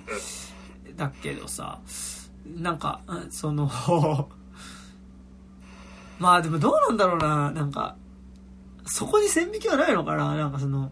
うん。こ個人から見た現実の危機感っていう意味では、あなんかうんでも、あどうだろうな。でも、なんか、その線引きはあるような気もする。うん、やっぱり。なんか、実際に社会体制によって苦しむことってめちゃくちゃあると思うし、ああ、でも、うん、で、すた、それって多分なんか、政治の領域と思想の領域な気もする。なんか、うん、なんか、その、なん、なんだろうな、多分、多分、ミッドサマーは多分思想の領域というかさ、なんか、うーだと思うんだけど、まあでも、今作も、いやだから、多分、ディザスターで、こう、社会的なものか、政治的なものかっていう、こう、お見せかけは、あれなんだけど、やっぱ本質的にはやっぱさっきから言ってるように内面の話で、うんだから、こう、思想の話みたいな形になってくるから、うんうんうん、ね、なんかそこがね、む難しいっすよ。逆、あーうん、うん。ね。なんだろうな、なんか、うん、なかなか難しいっす。その線引き難しいっすよね、なんか。なんかね、あとさ、そのなんだろう、こう、出てきてないけど、うん、なんかなんだろう、まあ、息子たちの視点で言うならさ、うん、なんかその環境保護団体に入るとかさなんかその、何かしらの、こうなんだろう、こう、まあなんかなんだろう、この映画さ、その直接は描いてないけどさ、最後ショッピングモールでの買い物を肯定するっていうことがさ、まあ資本主義的な流れの中にいることを、まうん、あ、妥協的に受け入れるラストじゃん。でもなんかあそこでのショッピングモールでその精肉コーナーができるっていうさ、その消費の快楽っていうこととさ、あそこでタンカーっていうかその、有毒物質を積んうん。あ、あの、産業廃棄物を積んだトラックっていうのがさ、電車と衝突するっていうのはさ、同じ構造の中に多分あるものだと思うのね。だからあそこでショッピングモールを受け入れるっていうことは、なんか、あそこでまたトラックがぶつかって有毒ガスが発生する、爆発して有毒ガスが発生するっていうこと自体を肯定すること。なんかそうん。の、あそこでこう、もう、何のてらいもなく消費者でいるっていうことは、多分そういうことだと思うんだけど、うん、でもなんかこうさ、で、妻と主人公の視点で言うと、なんかやっぱどうしても漠然とした死の恐怖に対、なんか、子供の世代と、この作品における子供たちと主人公たちの、まあ、その親の世代の何が違うかというと、あその、アダム・ドライバーとグレタ・ガビックの悩みはあくまでその、自分がさ、なんか、抽象的な死死の、いつ死の可能性があるかわからないっていうところに対する恐怖。だしアダム・ドライバーもその毒のに触れたことによって、その、死の恐怖を得て、で、なんだろう、おそこでさ、その、そもそもの毒の雲を降らせたさ、あのトラックが街をは走ってるってことに対する怒りだったりとかさあのーそこに行かないじゃん。なんかこう、だから、実はそこが一番直結するべきな気もしてて。あー、なるほど。で、なんか、息子の方はさ、うん、うん、割と、その、うん、恐怖してる死っていうのがさ、うん、抽象的な死じゃなくてさ、具体的な死を起こす、ん。あの、具体的な事象じゃん。うん。事象だったり構造についての話をしてるじゃん、割と。なんか、そっちだと、うん、なんかちゃんとそこに抵抗していく活動を何かしらすることによって、、なんかこう、現実で生きていける気はするのね。うん、。うん、うん、うん、うん、うん、なんか、ある種、水俣病になったけどさ、うん、窒素がある街だから、窒素によって維持されてる産業が成り立ってる街だから、まあしょうがないよね、みたいなのはさ、まあもちろんその水俣にそういう、あの、必ずしもその、難しいところなんだけど、その窒素とさ、水俣の関係とか難しいけどさ、なんかでも結構そういう感じの映画というかさ、この映画がさうん、うん、うん。いや、まあ、あ、あれかな、あの、沖縄の基地問題でさ、うんうんうん。あの、もし、その飛行機とかが落ちてくるかもしんないけどっていうところでは、ね、なんかそういうところもね、ありますよね。なんかね、すごい、こう、そこはなんかでも実は、描かれてないけど、うん、そこ、じゃねっていう気も、うん。せんではない、みたいなのはね。あー、どうだろう。でも、うーん、そうね。いやそうね、難しいな。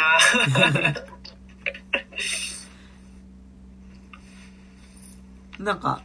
そこに対するてらいもあるとかだったらもう、あれだけど、うんうんそう。まあでもまあ、それをやっちゃうと内面の話ではなくなるとは思うんだけどさ。うんうんうんうんそうそうそうなんだよね。うんまあ、そうだから何をもって内面の話になるかっていうのもやっぱ難しいところですやっぱシャマランのオールドってあれめ、実はめちゃくちゃ外、そう。うんうん。あのー社会的な話じゃないですか。その、資本主義的なその、それこそ多分、資本主義的な物語の中に本当の性ってない、本当物語ってないよねっていう話だから、あれは実はすごい内的な話のように見えて、すごい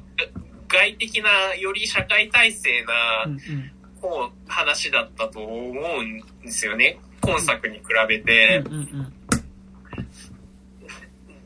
で、だから、だうん、だけど、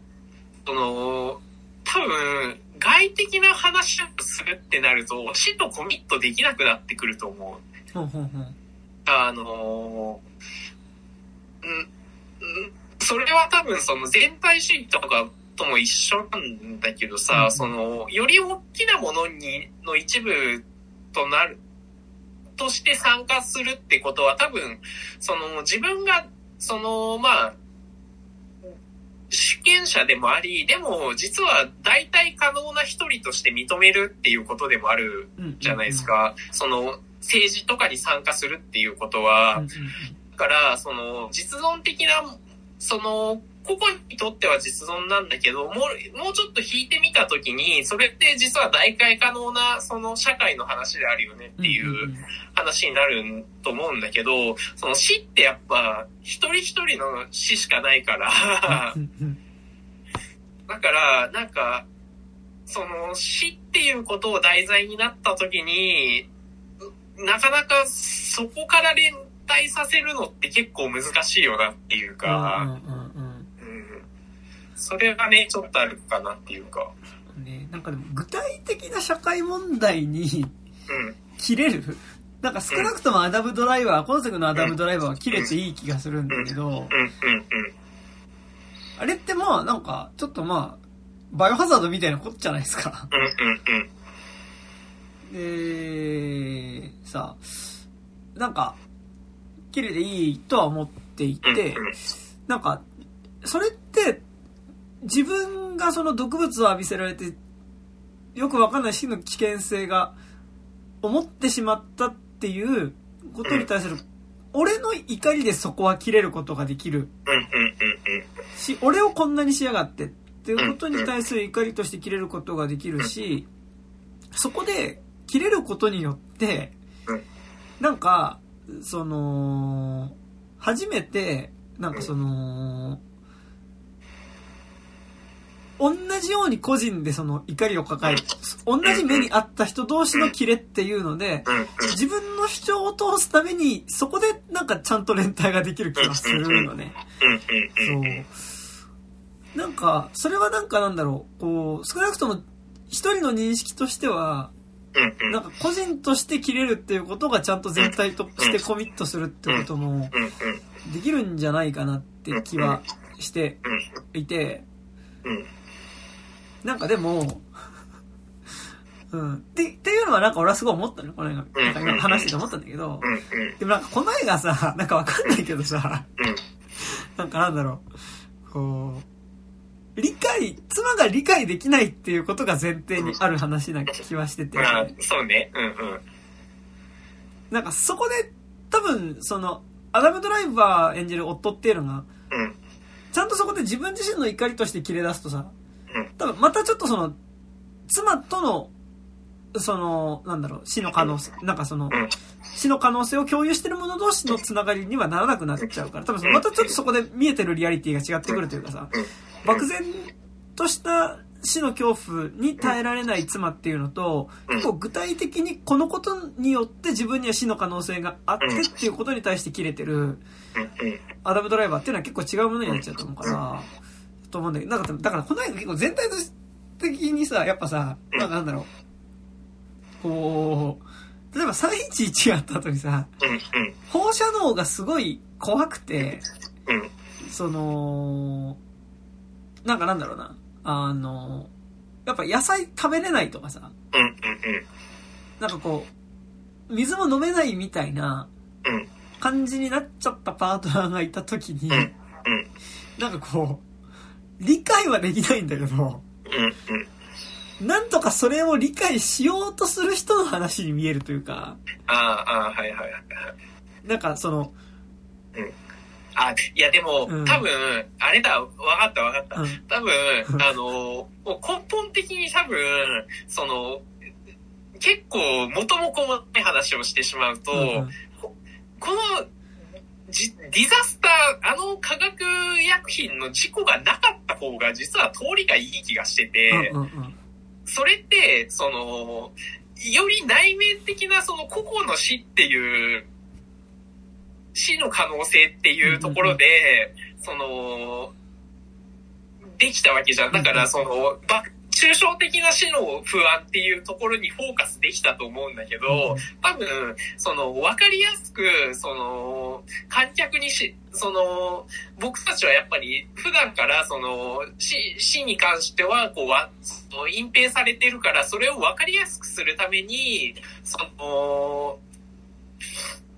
ディザスターっていう、その、何かしらの社会的な死っていうものを持ってきちゃったわけじゃん。で、そこの差が多分埋まらないままこの映画終わってる気がするの。うんうんうんで、多分語ってる本人としては、その、そこからその社会的な死っていうところから、あの、どんどん最終的にアダムドライバーは内面的なその漠然とした死死への恐怖っていうのに移行してる、して、それで妻とその死の恐怖を分かち合えるっていうところでお話は終わってると思うんだけど、なんか、そこの、その、でもそこの移行っていうのが結構、あのなんかうまくいってない気はしてる。で、なんかそこが、こう、今僕と山田くんのモヤモヤポイントのはところだとは思うんだけど。そうね、なんかそう、結局ね、なんかね、やっぱその、アダム・ドライバーが結構具体的な死なのに対して、やっぱね、その、ね、妻の、グレタ・ガービックの方は抽象的であるっていうのが、やっぱ結構実は決定的な溝としてできちゃっうん、てる気がね、うん。すごいしてる、するよね。なんか、うん。そう、だから、その、ディザスターがなく、あアダム・ドライバー自身がその死の可能性に気づき恐怖していくっていう話だったら、多分よりそのもう内面的な個人の死っていうところにフォーカスされたと思うから、なんか、あんまりややこしいことにはならなかったのかなっていうね、感じはしますけど。ねえでもなんか今結構さうん、具体的な死の方が多いじゃん。なんか可能性として結構不安になることってさ、うんうん。なんかこう、なんとなくいつか死んでしまうことに対する恐怖ってもちろんあるけど、うん。なんかそれよりも、やっぱり、こう、具体的に、やっぱり放射能だったり、多分コロナだったりとかさ。こう、まあ、俺はそこはわかんないけど、でも結局さ、そのコロナとかから派生してやっぱりこうさ、ファイ 5G がどうとかさ、ディープステートがうんぬんみたいなこととかもやっぱりあるわけじゃん。うん。なんか、まあそれが具体的に、まあ、つって言っちゃうとまためんどくさくなっちゃうんだけどさ、うん。なんかその、今具体的にやっぱ結構それはある気がしててさ、なんかこう、そう、なんか、ちょっとなんか絶妙になんかその点でちょっとこの映画は有効だったのかみたいなのをさ。そう。なんか結構だから実は普遍、なんか今においては結構、うん。今においては普遍的っておかしいね。えっと、なんか今においては結構どこにでもあることっていうかさ、うんうん、そうで、まあ、コロナ、コロナ禍の現在においては、まあ、日常を扱った映画と実はではなくってっていうことだよね。そう。完全に。なんかだから急に見えてるリアリティが変わっちゃった。うん。うん。ちょ、ついこの間まで一緒に過ごしてたのに、見えてるリアリティが変わっちゃったっていう時に、なんかこう、それをどうするかみたいなことっていうのは、ある気はしてて、で、これはだから偶然やっぱりその、自分自身もそういうディザスターに遭うことによって、なんか、こう、リアリティ、見えてるリアリティが揃うって感じになるんだけど、なんか、本来必要なプロセスってそこでもない気がするんだよね。なんかその、その同じ、その危機感みたいなものを得るみたいなことっていうのはさ、うん。なかなかね、そう。だから、宗教じゃないけど宗教映画っていうかさ、うんなんか違うけど、なんかでもこれって全然その、やっぱ、グレタ・ガビックの方が何か宗教にはまっちゃってっていうことでも全うん。然うん。あるというかさ、うん。全然ありますよね、普通に。てかここでグレタ・ガービックはこの作品ではダイラーっていうさ、うん。抽象的なそのドラッグうん。を、にハマってっちゃうってことだったけどさ、でもどっちかっていうとダイラーより宗教っていうことの方が多分多いと思うんだよね。なんかそのうん、抽象的な、うん。いや、これはね、ちょっと個人の感覚としてなんだけど、それね、すげえわかるの。あのね、そのね、その、多分ね、ここ、この物語における妻っていうのが、うんその、自意その今の意識がなくなるっていうこと自体が怖い。だから、それって宗教だと大体できないんだよね。そうだね。むしろだって下脱しちゃうことは字がなくなることだしね。まあ、キリスト教だとさ、その、天国に行けるからさ、あの、じ、自己の存在っていうのはそのままだけどさ、その、なんていうんだろう、その、い眠りにつくことが怖いのと同義というかうんはいはさ、そその、だから、なんかね、個人のか、僕自身の感覚としては、その宗教に、で解決しないっていう問題はすごいわかる気はする。いあ、そうなんだ。うんうんうん。すごいね、その、死ぬこと自体が不安だから、その、うん死ぬこと自体の、その、ど結果どうなるとかじゃないっていうか、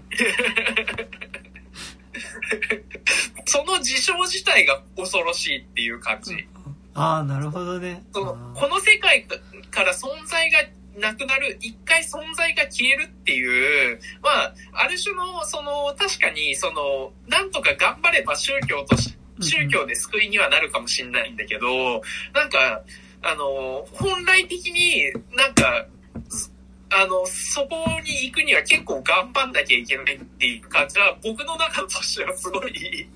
共感できるところではあるので、死んだ後の、うん。にも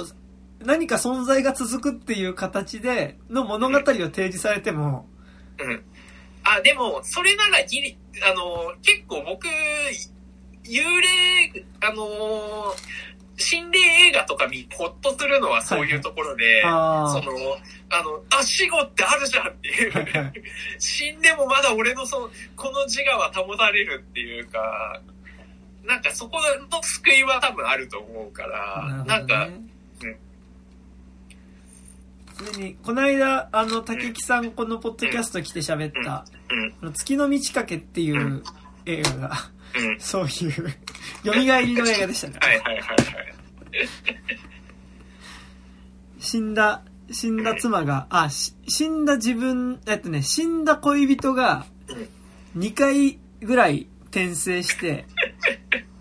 こう、生まれ変わるっていう話で、そう、でしたけど、はい。そういうね。あの、それも、信じることができるかできないかみたいなね、ところね、ありますからね。そう。いやなんかでも、こう、まあ、あらゆるものが結構やっぱ信じられないし。乗っかれないってところではあると思うんだけど、でもなんかやっぱその、これはでもある意味こうちょっと分、そのグレタ・ガーウィックの妻の方がどういう人かっていうのはあんまりちゃんと描かれてないけど。なんか、その、イン、でも今までのさ、あの、ノア・バンバック作品、割とインテリ同士の夫婦っていうかさ、うん、そうね。うん、うん。なんか、ね、だとするとっていうのはさ、なんかやっぱお互いに、その、若干の、まあ、初に構えじゃないけどさ、やっぱりその熱狂することができないっていうのはある気はするからさ、そう。っていうのはね、なんかね、感じますけどね。うん。ですね。なんかでも、すごい、こう、他の作品とかに比べてさ。でもなんかやっぱ、こう、特にやっぱでも最近、ちょっとさっきもでも話したけど、やっぱその、うん。もともと内面のこと書いてた監督がさ、なんかやっぱ、社会と向き合わなきゃいけないリアリティうん。にもなんかいい加減現実時代がなってる時にどうしようかみたいなのは、うん。結構なんか感じててさ。なんかそれ日本に限らずだけどさ、うん。やっぱ、こう、ずっと少年、思春期ぐらいの葛藤みたいなものをさ、うん。なんか、おっさんになってもとはいえそれ消えないんだよね。っていう感じ？うん。とはいえなんかやっぱ自分の自意識の葛藤っていうのは存在し続けるっていうことをうん。なんか描いてる作家ってやっぱりうん多い気がするんだよ。今多分うん。ろ60ぐ、60ぐらいまでの作家うん。って、なんか、まだ今ちょ、ちょっと巨匠っぽいポジションにいる人とかって、うん。だと思うんだけど、でもなんか、最近やっぱこう、ちょっと社会と向き合わなきゃいけなくなってきた時に、やっぱりちょっとこうそういう尺度になってきてる作品っていうのはある気してて、うん。ね、なんか、くしくもやっぱそういう作品にアダム・ドライバーが、そうね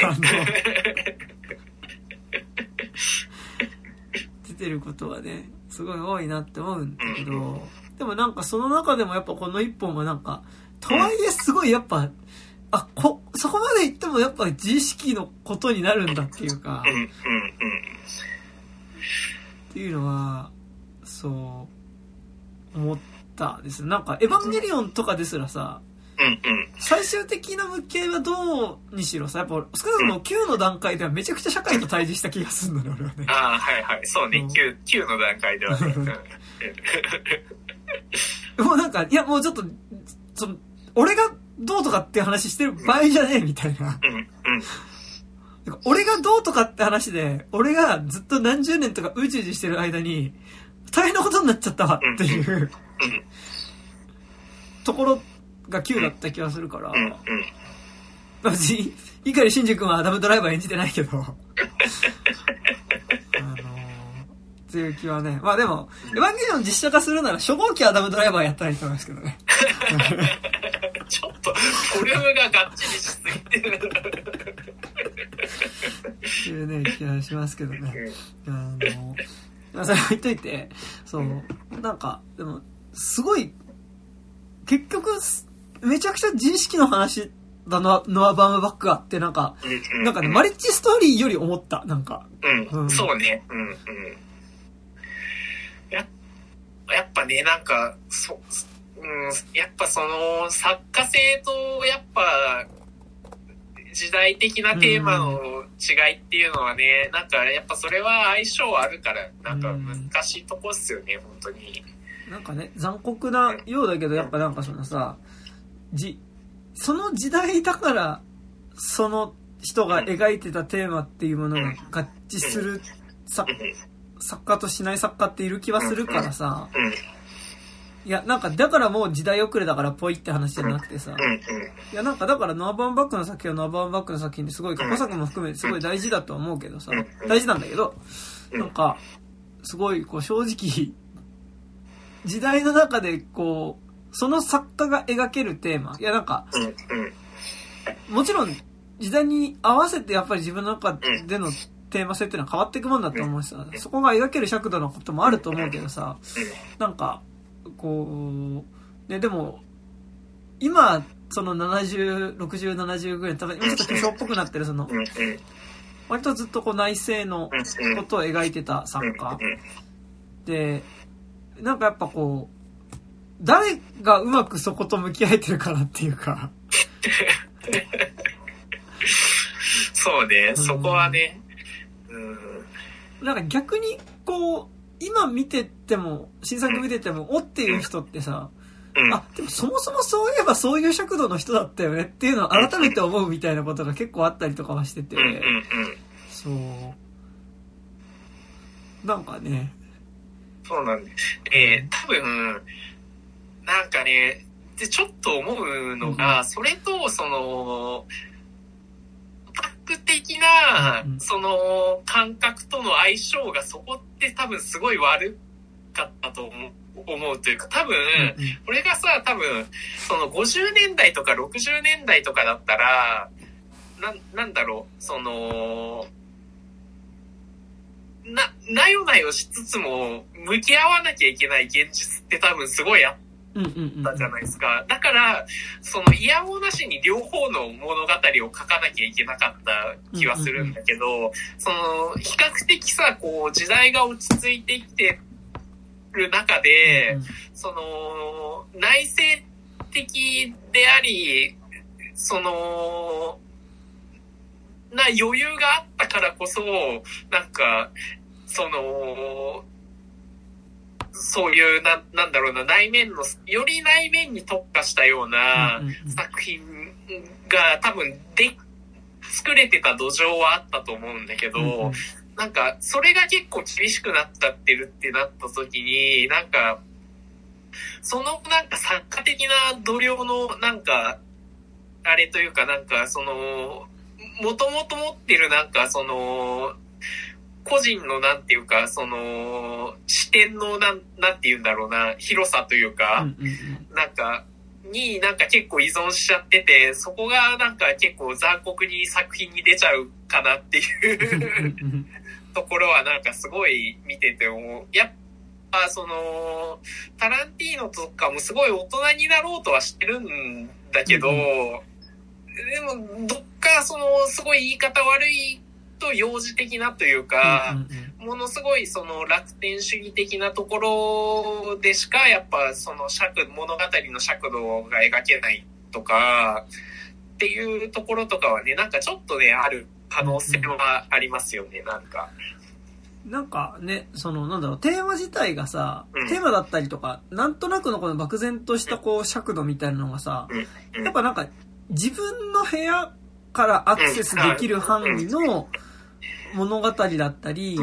あと、リアリティだったり、あるいは自分の家の中ぐらいでのリアリティだったり物語だったりするっていうのはなんかあるかもしんないよね。なんかう、ん。だからダメってわけじゃないんだけどう、んでもなんか今、やっぱりもうちょっとその家の外うん。とか、部屋の外にこう、物語っていうかこう、出来事っていうのがうん、やっぱこう、よりこう、見えてきてる時に、うんなんかね、タランティーノとかにしても別にその家の中のことを描いたりとかするわけじゃないけどさ、やっぱ感覚としてやっぱすごいこう、ね、VHS で、え、ね、その、借りてきた映画をたくさん見るみたいな感覚っていうかさ、の尺度ではあったりするしさ、なんか、と同時になんかでもそれってやっぱすごいその、タランティーノとかを指してやっぱサンプリング感覚とかで言ったりして、やっぱ、それとこう、ストリートみたいなこととかをさ、結びつ、でもなんか手法としてはサンプリングなんだけど、でもなんかなんだろう、ヒップホップとかだったりすると、やっぱりそれって外に繋がっていくけど、ストリートになっていくけど、やっぱその尺度じゃない？っていうのはなんかでもやっぱスパイク・リーとタランティーノの違いな気がするし、そう、そう。っていうのはね。そういえば、まあ、アダム・ドライバーはスパイク・リーの映画にも出てましたけど。そあそうね、確かに。うん。っていうのはね、なんか、ある気がね、そのオタクっぽいっていうことと多分その、自意識のことを話すっていうのは別にアダム、えっと、ノア・バーバックはオタクな監督ではないと思うけど。ではない、うん、ではないけど、でもなんかやっぱりそのね、こう、感覚がやっぱ部屋サイズ。か、家サイズかみたいなさ。まあ、それが街サイズか、ストリートサイズか、ね、っていうのは結構やっぱある気はうん、するから。なんかね、その、もうちょっと昔のだとやっぱりこう、ね、さっき高島が言ったけど、やっぱこう自分のこ、内面のことを描くっていうことと、じゃあその自分がいる社会みたいなことを描くっていうことが多分、同時に描かないといけなかった時期っていうのは多分ああるし、うん。個人を描くことが結果としてすごい社会を描くことになってた尺度っていうのはめちゃくちゃある気がする。なんかだからやっぱその家のことを描いててもやっぱり、その家にいるこの人が社会的なこと立場に置かれてるっていうことは社会のことだよねって尺度だったり、だからやっぱゴッドファーザーとか見てもさ、うん、そうだよね。うん。あれ家族の話だけど、うんやっぱりその家族がやっぱイタリア系移民で、イタリア系移民を取り巻くやっぱ国の話だっていうのはさ、まあそれは最近僕はジ・オファーを見てるから、オファーなんですけどね。うん。っていうのはありますよね。うんまあなんか、これはれ、なんか歴史なのかな？なんか、歴史、なんかこう、作家、まあなんか映画自体がこう、なんか、多分旬の時期は、多分さ、芸術としての旬の時期は多分過ぎてるじゃないですか、多分。うんうん。だからなんか、そこで、なんか、そこでやっぱの、なんかその作家的なスケールの大きさみたいなのがさ、うんうん ちょっとこじんまりしてきちゃってるよなっていう感じはね、うん。なんか、うん昔はもうちょっとなんか両方で語れる、こう、作家的な、その、懐の深い作家がなんかすげえ、うんなんか、バンバンいたけどっていう、なんか、感じはね、ありますけどね。だからもうね、なんかこうさ、割と、大きいことを描けてた時期から何年か経ってさ、うん。あ、こんなにミニマムなことを描いてもいいんだっていう方向に多分、発展してたことはあると思うのね。なんか方向としてね。うん。なんかでも、その結果、時代自体がさ、なんかもう一回ちょっとミニマムじゃない方向、物語じゃない。方向に行った時にね、うん。なんかその、どうするかみたいなさ、その、うん。ミニマムなところから社会と接点を持って作る作品っていうのは、なんか若い世代の作品で結構出てきてる気は。するんだけど。それってなんか一周回ってやっぱり個人のことを描くことがやっぱり社会と接点持っていくよねっていうのは、うん。なんか A24 とかうん。そうね。そうだと、まあなんかその A24 っていうか、あそこら辺の最近のやっぱそのちょっとうん、エレベーティッドホラー、うん。エレベーティッドホラーと言われるような作品とかは、まあなんかそういうことなんだと思うし、なんかなんかもう一回その、な、個人のことをホラーで描きながら、うん。じゃあ、それ、自分自身だったりとか、ある種自分の中にあるものだったりとか、自分が接してる人っていうのが、他者に見られるっていうことはどういうことなんだろう？っていうのに行くときに、最終的に言えば社会的なところと接点持っていくみたいなことっていうのは、なんかやろうとしてることだと思うし、あ、で、なんか今すごいさ、いはい elevated horror ってうんうさ、んすごい、あの、この話、あの、全然忘れてたけどさ、うんここの話多分90分でさ、うんうん It Follows が完璧にやってるなと思った。ああ、そうね。本当そうだよね。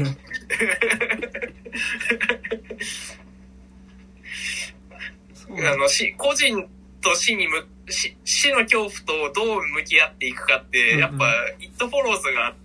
多分ね、答え出してたなっていうか。で、まあ、最終的にちょっとこう、地元から出てくっていうかさ、ある地元で生き続けることを決心する話。うんうん。だからさ、なんか、ラストとかって実はちょっとこう、なんだろう、あのーこの映画ってなんかすごいそれやっぱ見えてるリアリティの違いだなって思うけどさ、なんか、イットフォローズにおいてはさ。やっぱりそれでも死の可能性を受け入れた。だからその今多分高島君と話してるところで、今イットフォローズって名前が出てきたのは、イットフォローズも今作も死の可能性っていうものがある。自分、いつか死がやってくるっていうことに対する恐怖っていうものと、どう向き合うかの話っていう意味で、まあホワイトノイズと、えっと、イットフォローズって一緒じゃねえかって、まあまずそこの視点だと思うんだけど。なん。かって言った時に、やっぱりなん。かその、イットフォローズのやっぱその死の可能性ってやっぱりその、うん。自分自身の衰退でもあるし。まあ自分自身が衰えていくってことでもあるし、まあさらにまあ街とか、う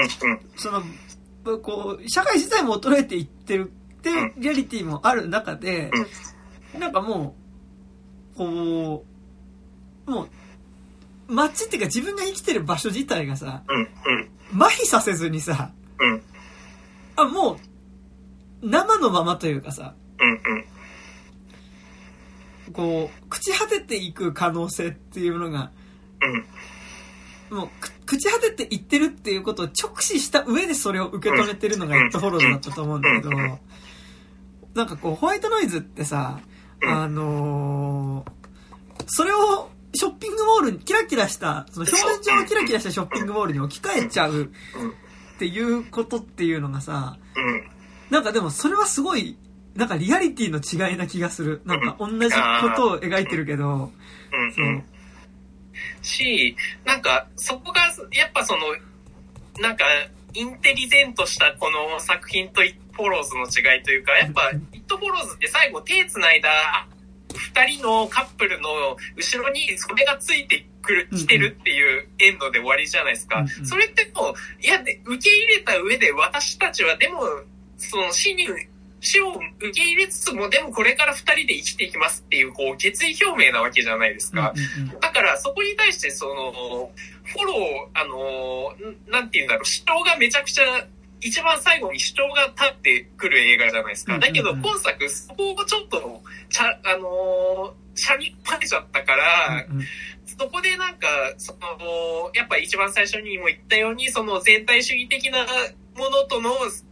あの、差異とかもつけられてないし、っていうところで、なんかちょっとやっぱ物語の射程がずれちゃったかなっていうね、感じはありますよね。なんかね、むしろなんかそのさ、こう、ちょっとその、言葉が多すぎて悩み続く、なんかこう、どっちにもいけないっていううん、ところこそ多分主主眼というかさ。そこが描きたかったのかわかんないけど、なんか結果としてやっぱそこにの熱量が一番ある作品になってるからね。うん。いやー、ちょっと、考えもんですよ、こういうやり方も。どうかと思いますよ。いうのはね、思いますけどね。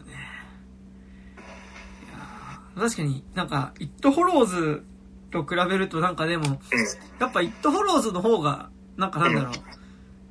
う、しっくりくる感じっていうのは、なんかね、やっぱありますな、なんかな。うん、うん。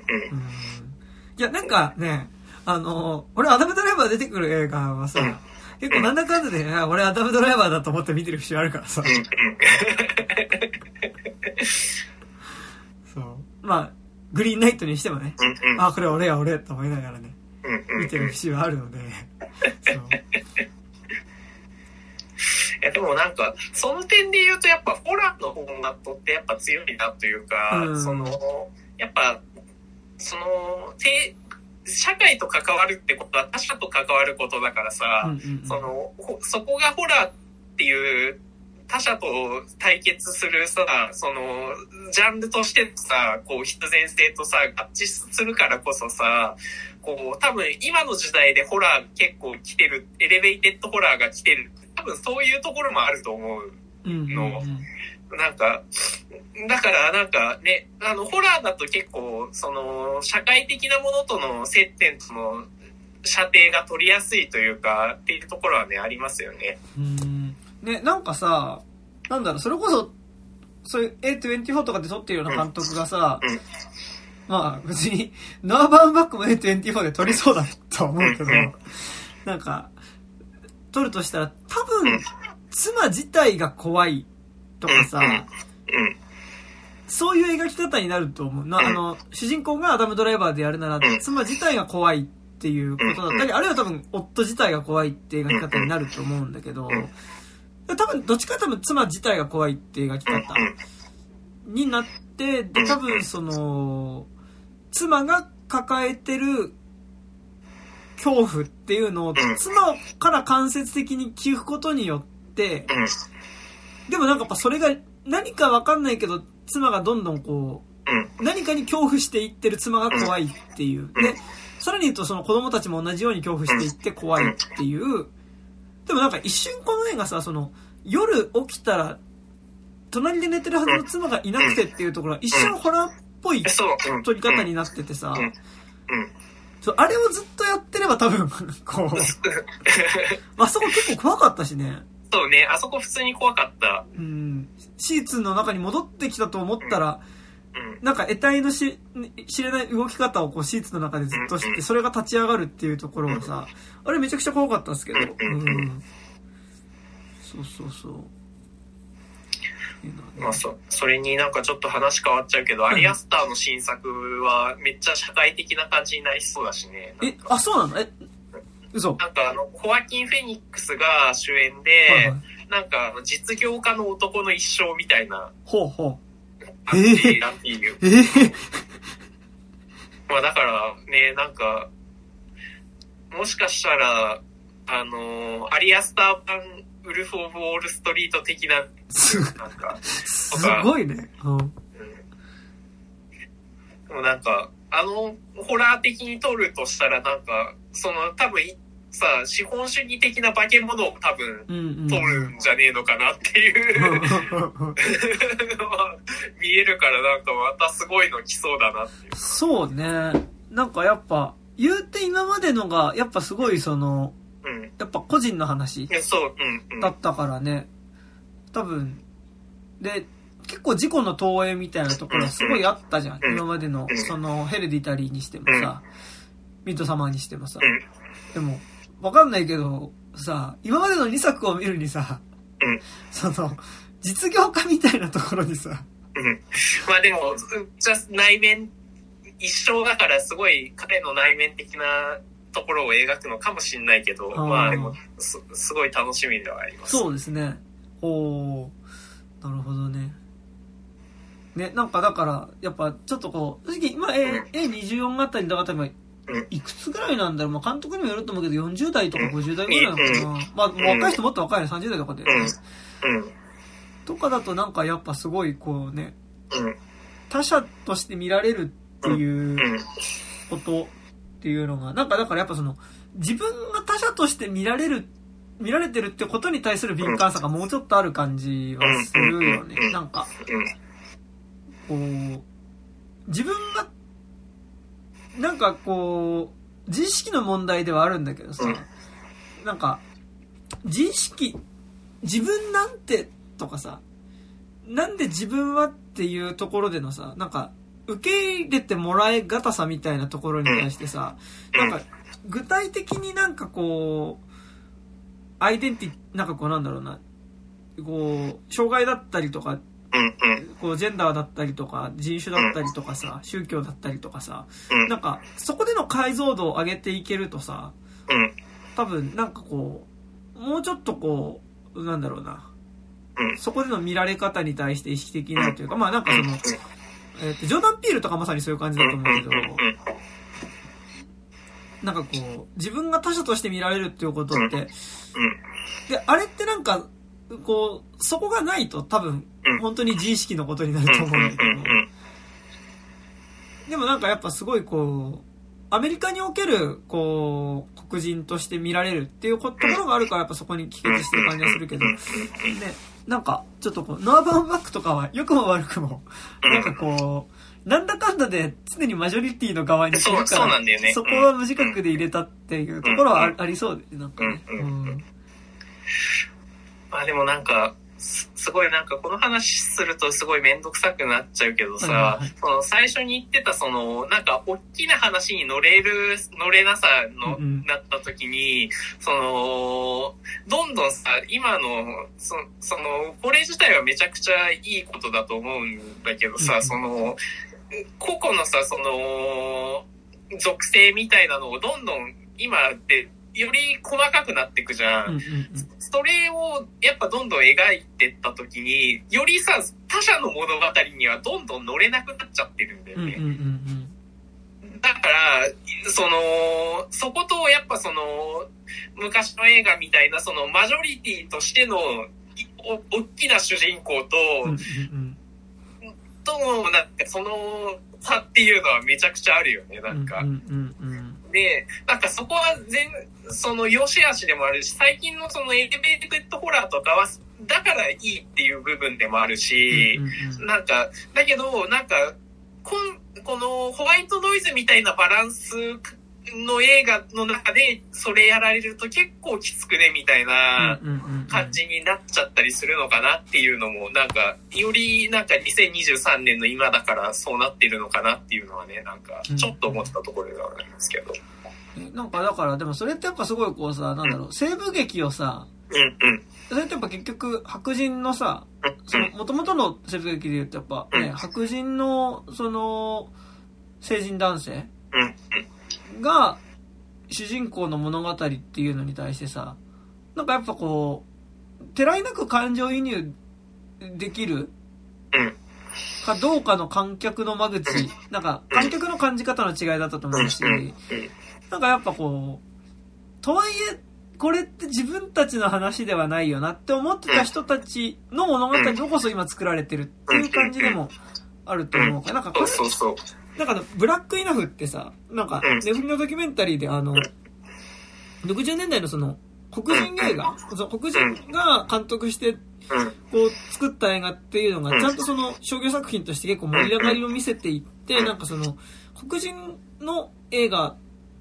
黒人による黒人のための映画し、だからそのブラックエクスプロイテーション映画みたいなのが作られていく流れと、まあなんかそれをどういう風に利用してったかみたいなののうん。ドキュメンタリーをちらっと見たんだけどなんかでもやっぱそれはすごいこう、自分、それまでのね、そのアメリカ映画の中ではやっぱりその、自分が見たい黒人で自分たちっていうのは出てこなかったからそこを作っていくみたいなのがなんか、まあ、そうインタビューとかで出てきててさ、なんかそういうことだと思うんだけどさ、でもなんかなんだろう、やっぱりこう、西部劇とかさ、割とナチュラルに見れちゃうからさ、うんうんうんうん。わかるよ、それは。今はなんかもうちょっとうって思ったりすることもなんかあるけど、なんかやっぱ少なくともちっちゃい頃とか全然普通に見えてたし、なんかさ、っていうのはあるよね。あとなんかなんだろうな、結構権力的な主人公でも結構カジュアルに応援できてたというかさ、なんか、あ、水戸黄門頑張れみたいなことはさ、あんなん、あんなんじゃん、もう。お前、どの口が言うとんねんみたいな感じじゃん、水戸黄門。って。そうね。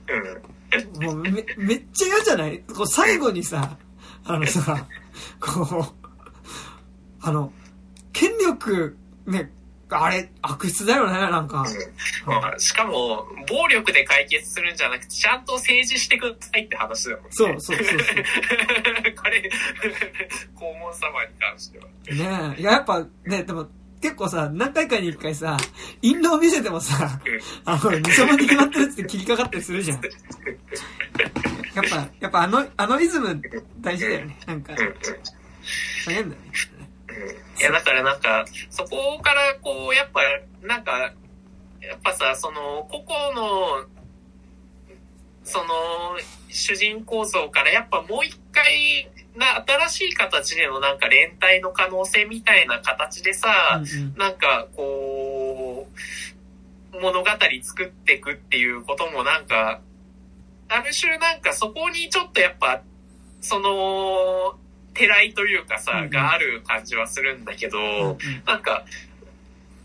なんか、新しい形の、なんか普通みたいなのも、ちょっとなんか、こう考えていくべき時ではあるのかなって、なんかこんだけこう分断とか言われてる世の中において、やっぱ、誰もが信じ、まあでもそ、そこに対して、その、作ってから、いやでもそれを批判することっていうのはめちゃくちゃ大事だと思うんだけど、なんか、もうちょっとやっぱり、その、誰もがこう、これなら、あの、信頼できるっていう、なんか、その、あ、新しい、まあ、そ、まあ、普通っていう言葉をな、なんとかこう、定義替えみたいな形でさ、なんか、できるとなんかもうちょっとまた違う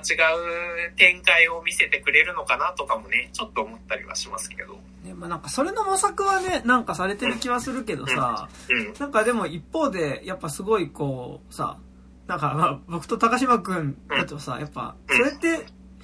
なんか模索してるのって多分ディズニーっていうか、まあアベアベンジャーズとかそうだと思うんだけど、うんでもなんかやっぱアベンジャーズの、やっぱりその、あらゆる人種、あらさあらゆるジェンダーみたいなものを内包してはいるけど、うん結局それって、こう、なんだろうな、ある種の能力がある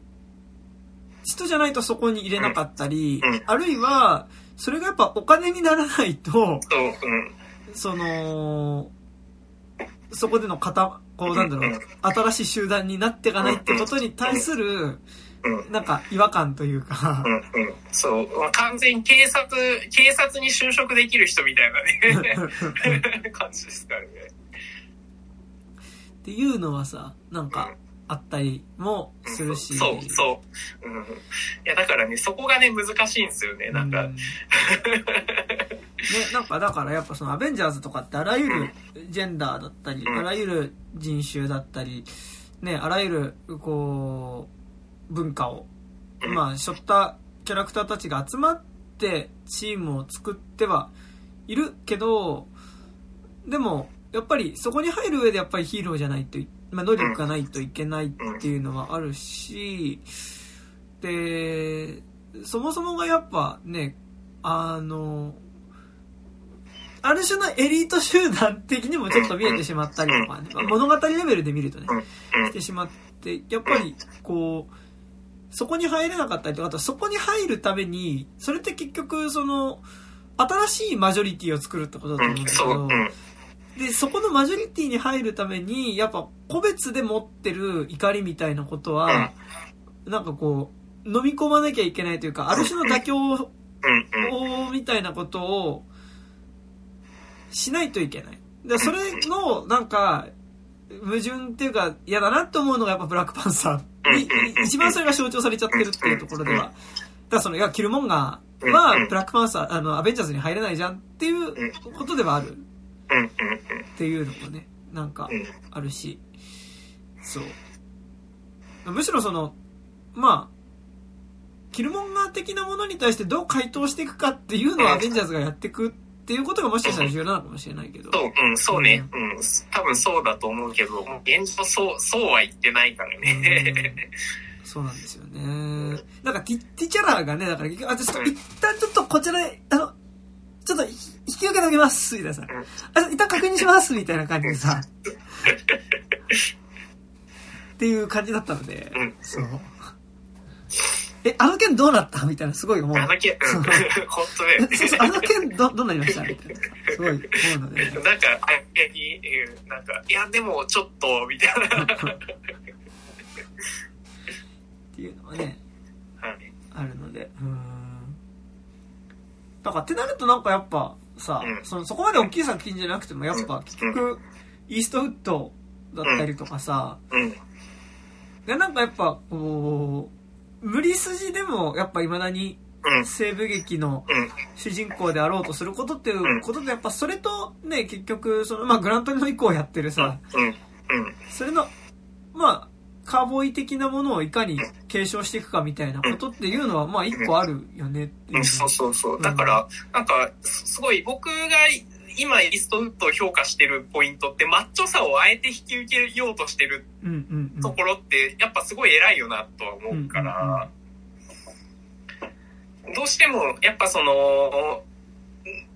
ねえ、今作みたいな、この、いや、でもっていうスタンスじゃなくて、ちゃんと、いや、俺はこうだっていう、その暴力性込みで、あの、一応、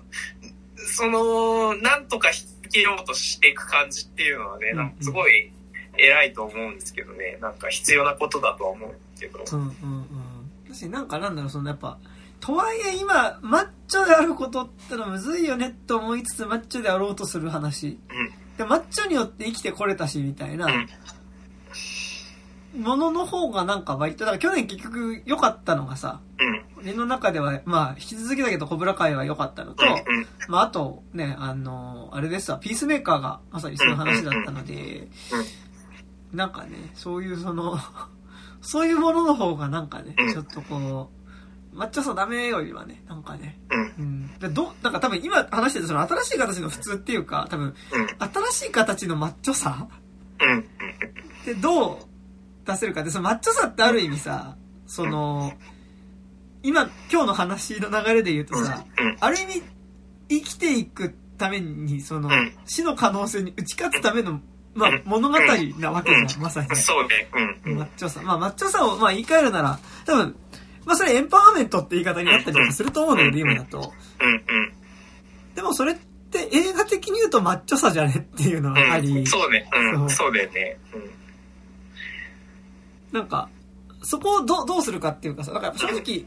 男性性っていうか、マッチョさによってエンパワーメントされてた部分っていうのは多分、うん。今の言い方で言うと多分あるんだなって気がするか。ら、そう、でもなんかそれをど、どういう形でだったら、うん。そうなんだよねね。、今やれるかみたいなのはね、ありますさ。うん。いい感じで戻ってきました。戻ってきましたね。っていうのはね、思いますけど。でもなんかそれで言うとやっぱね、うんこの映画はちょっとそういうところからは縁遠い話ですね。そうなんか、そうね。。まあでも、うん、だからもうちょっとやっぱ、どっちかに、その、もうちょっと内的な死の葛藤にフォーカスするのか、それともやっぱより社会的な方にコミットさせていくのかっていうところでやっぱ、どっちかの焦焦点は、こう、どっちかに置くべきでしたよね。多分この作品に関しては。そうなんですよね。まあでも、あの、でも、どっちにもいけないっていうのがノーバーバックだなっていうのはめっちゃわかるかうん、ら。わかる。ううんん、そう。それはすごいわかる。でも、なんか、なんなんだろうね、このさ、ネフリのさ、うん。なんか、こう、今2作目じゃん。うん。あの、ノアバーバック作品。うん。うん。なんか、相性いいのかな？あ、いいんじゃないですか。ね、なんかほら、その、いわゆるめっちゃヒットする監督でも、あ、でもなんかその、しょうん割と賞レースにうん。挑めるのか。うん。うん。そういうことね。うん。うん 箔がつく。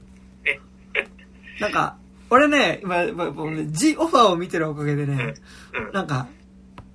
結構、なんだろう、その、プロデューサー感覚。プロデューサー関係とかね、もう一つその後ろのね、あ、はいはい。あの会社感覚。と、投資するものとして映画を作ってる人の感覚がね、うん。ちょっとね、わかりますよ、うん僕は。なんか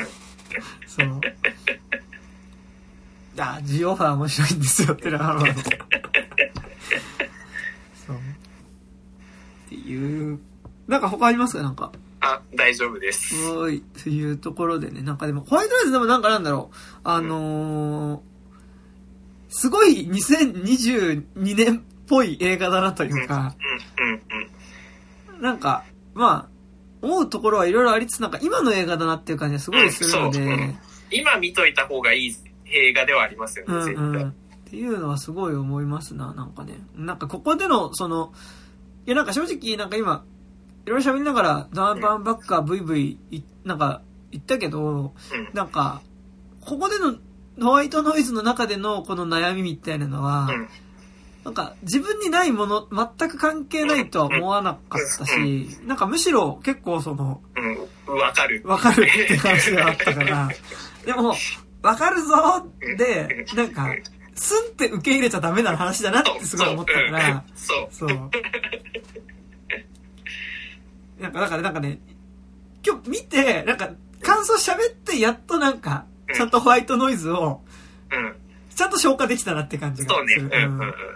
なんか、こ、ここはな、なんか、このスタンスどうだろうっていうことを多分言わない、なんかこう、ちゃんとこう、形にしとかないと、なんか割と、なんかこうん。う、しょ、しょ、消化不良だな、みたいなね。そうそう。なんか、なーなーで過ごしちゃいけない感じの映画ではありましたよね。あら、なんか見たな、みたいな、なんじゃダメだな、みたいなうん。うん。ね、感じはしたので。まあでもなんか結構、今年とか、まあ今後なんか映画見るときとかに、割となんかなんだろうな、割と、こう、引き合いに出しそうというか、うん。な一本ではありましたね。うん。あとなんかやっぱ、本当にアダムドライバーは、こういう感じですね、最近ずっとね。そうね。いや、ほん、ほんとでもさ、本当なんだろうね、な、あのー、アネットもそうだったしね、レッドドントダイにも出てましたしね、うん。やっぱ、でも本当やっぱアネットと今作は近いよね。うん、近い、ううん、ん近いけど、うん、なんかまあ、さらに言うと、こう、カイロレンもそうだけど、まあ、なんかこう、いまいち、こう、大きな、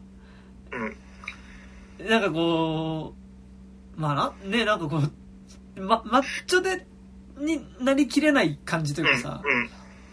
でもとはいえそのマッチョさはあるぞっていうかさ、うん、うん、なんか、割とめ、面的な人だよね。うん、去年の映画で言うとね。うん。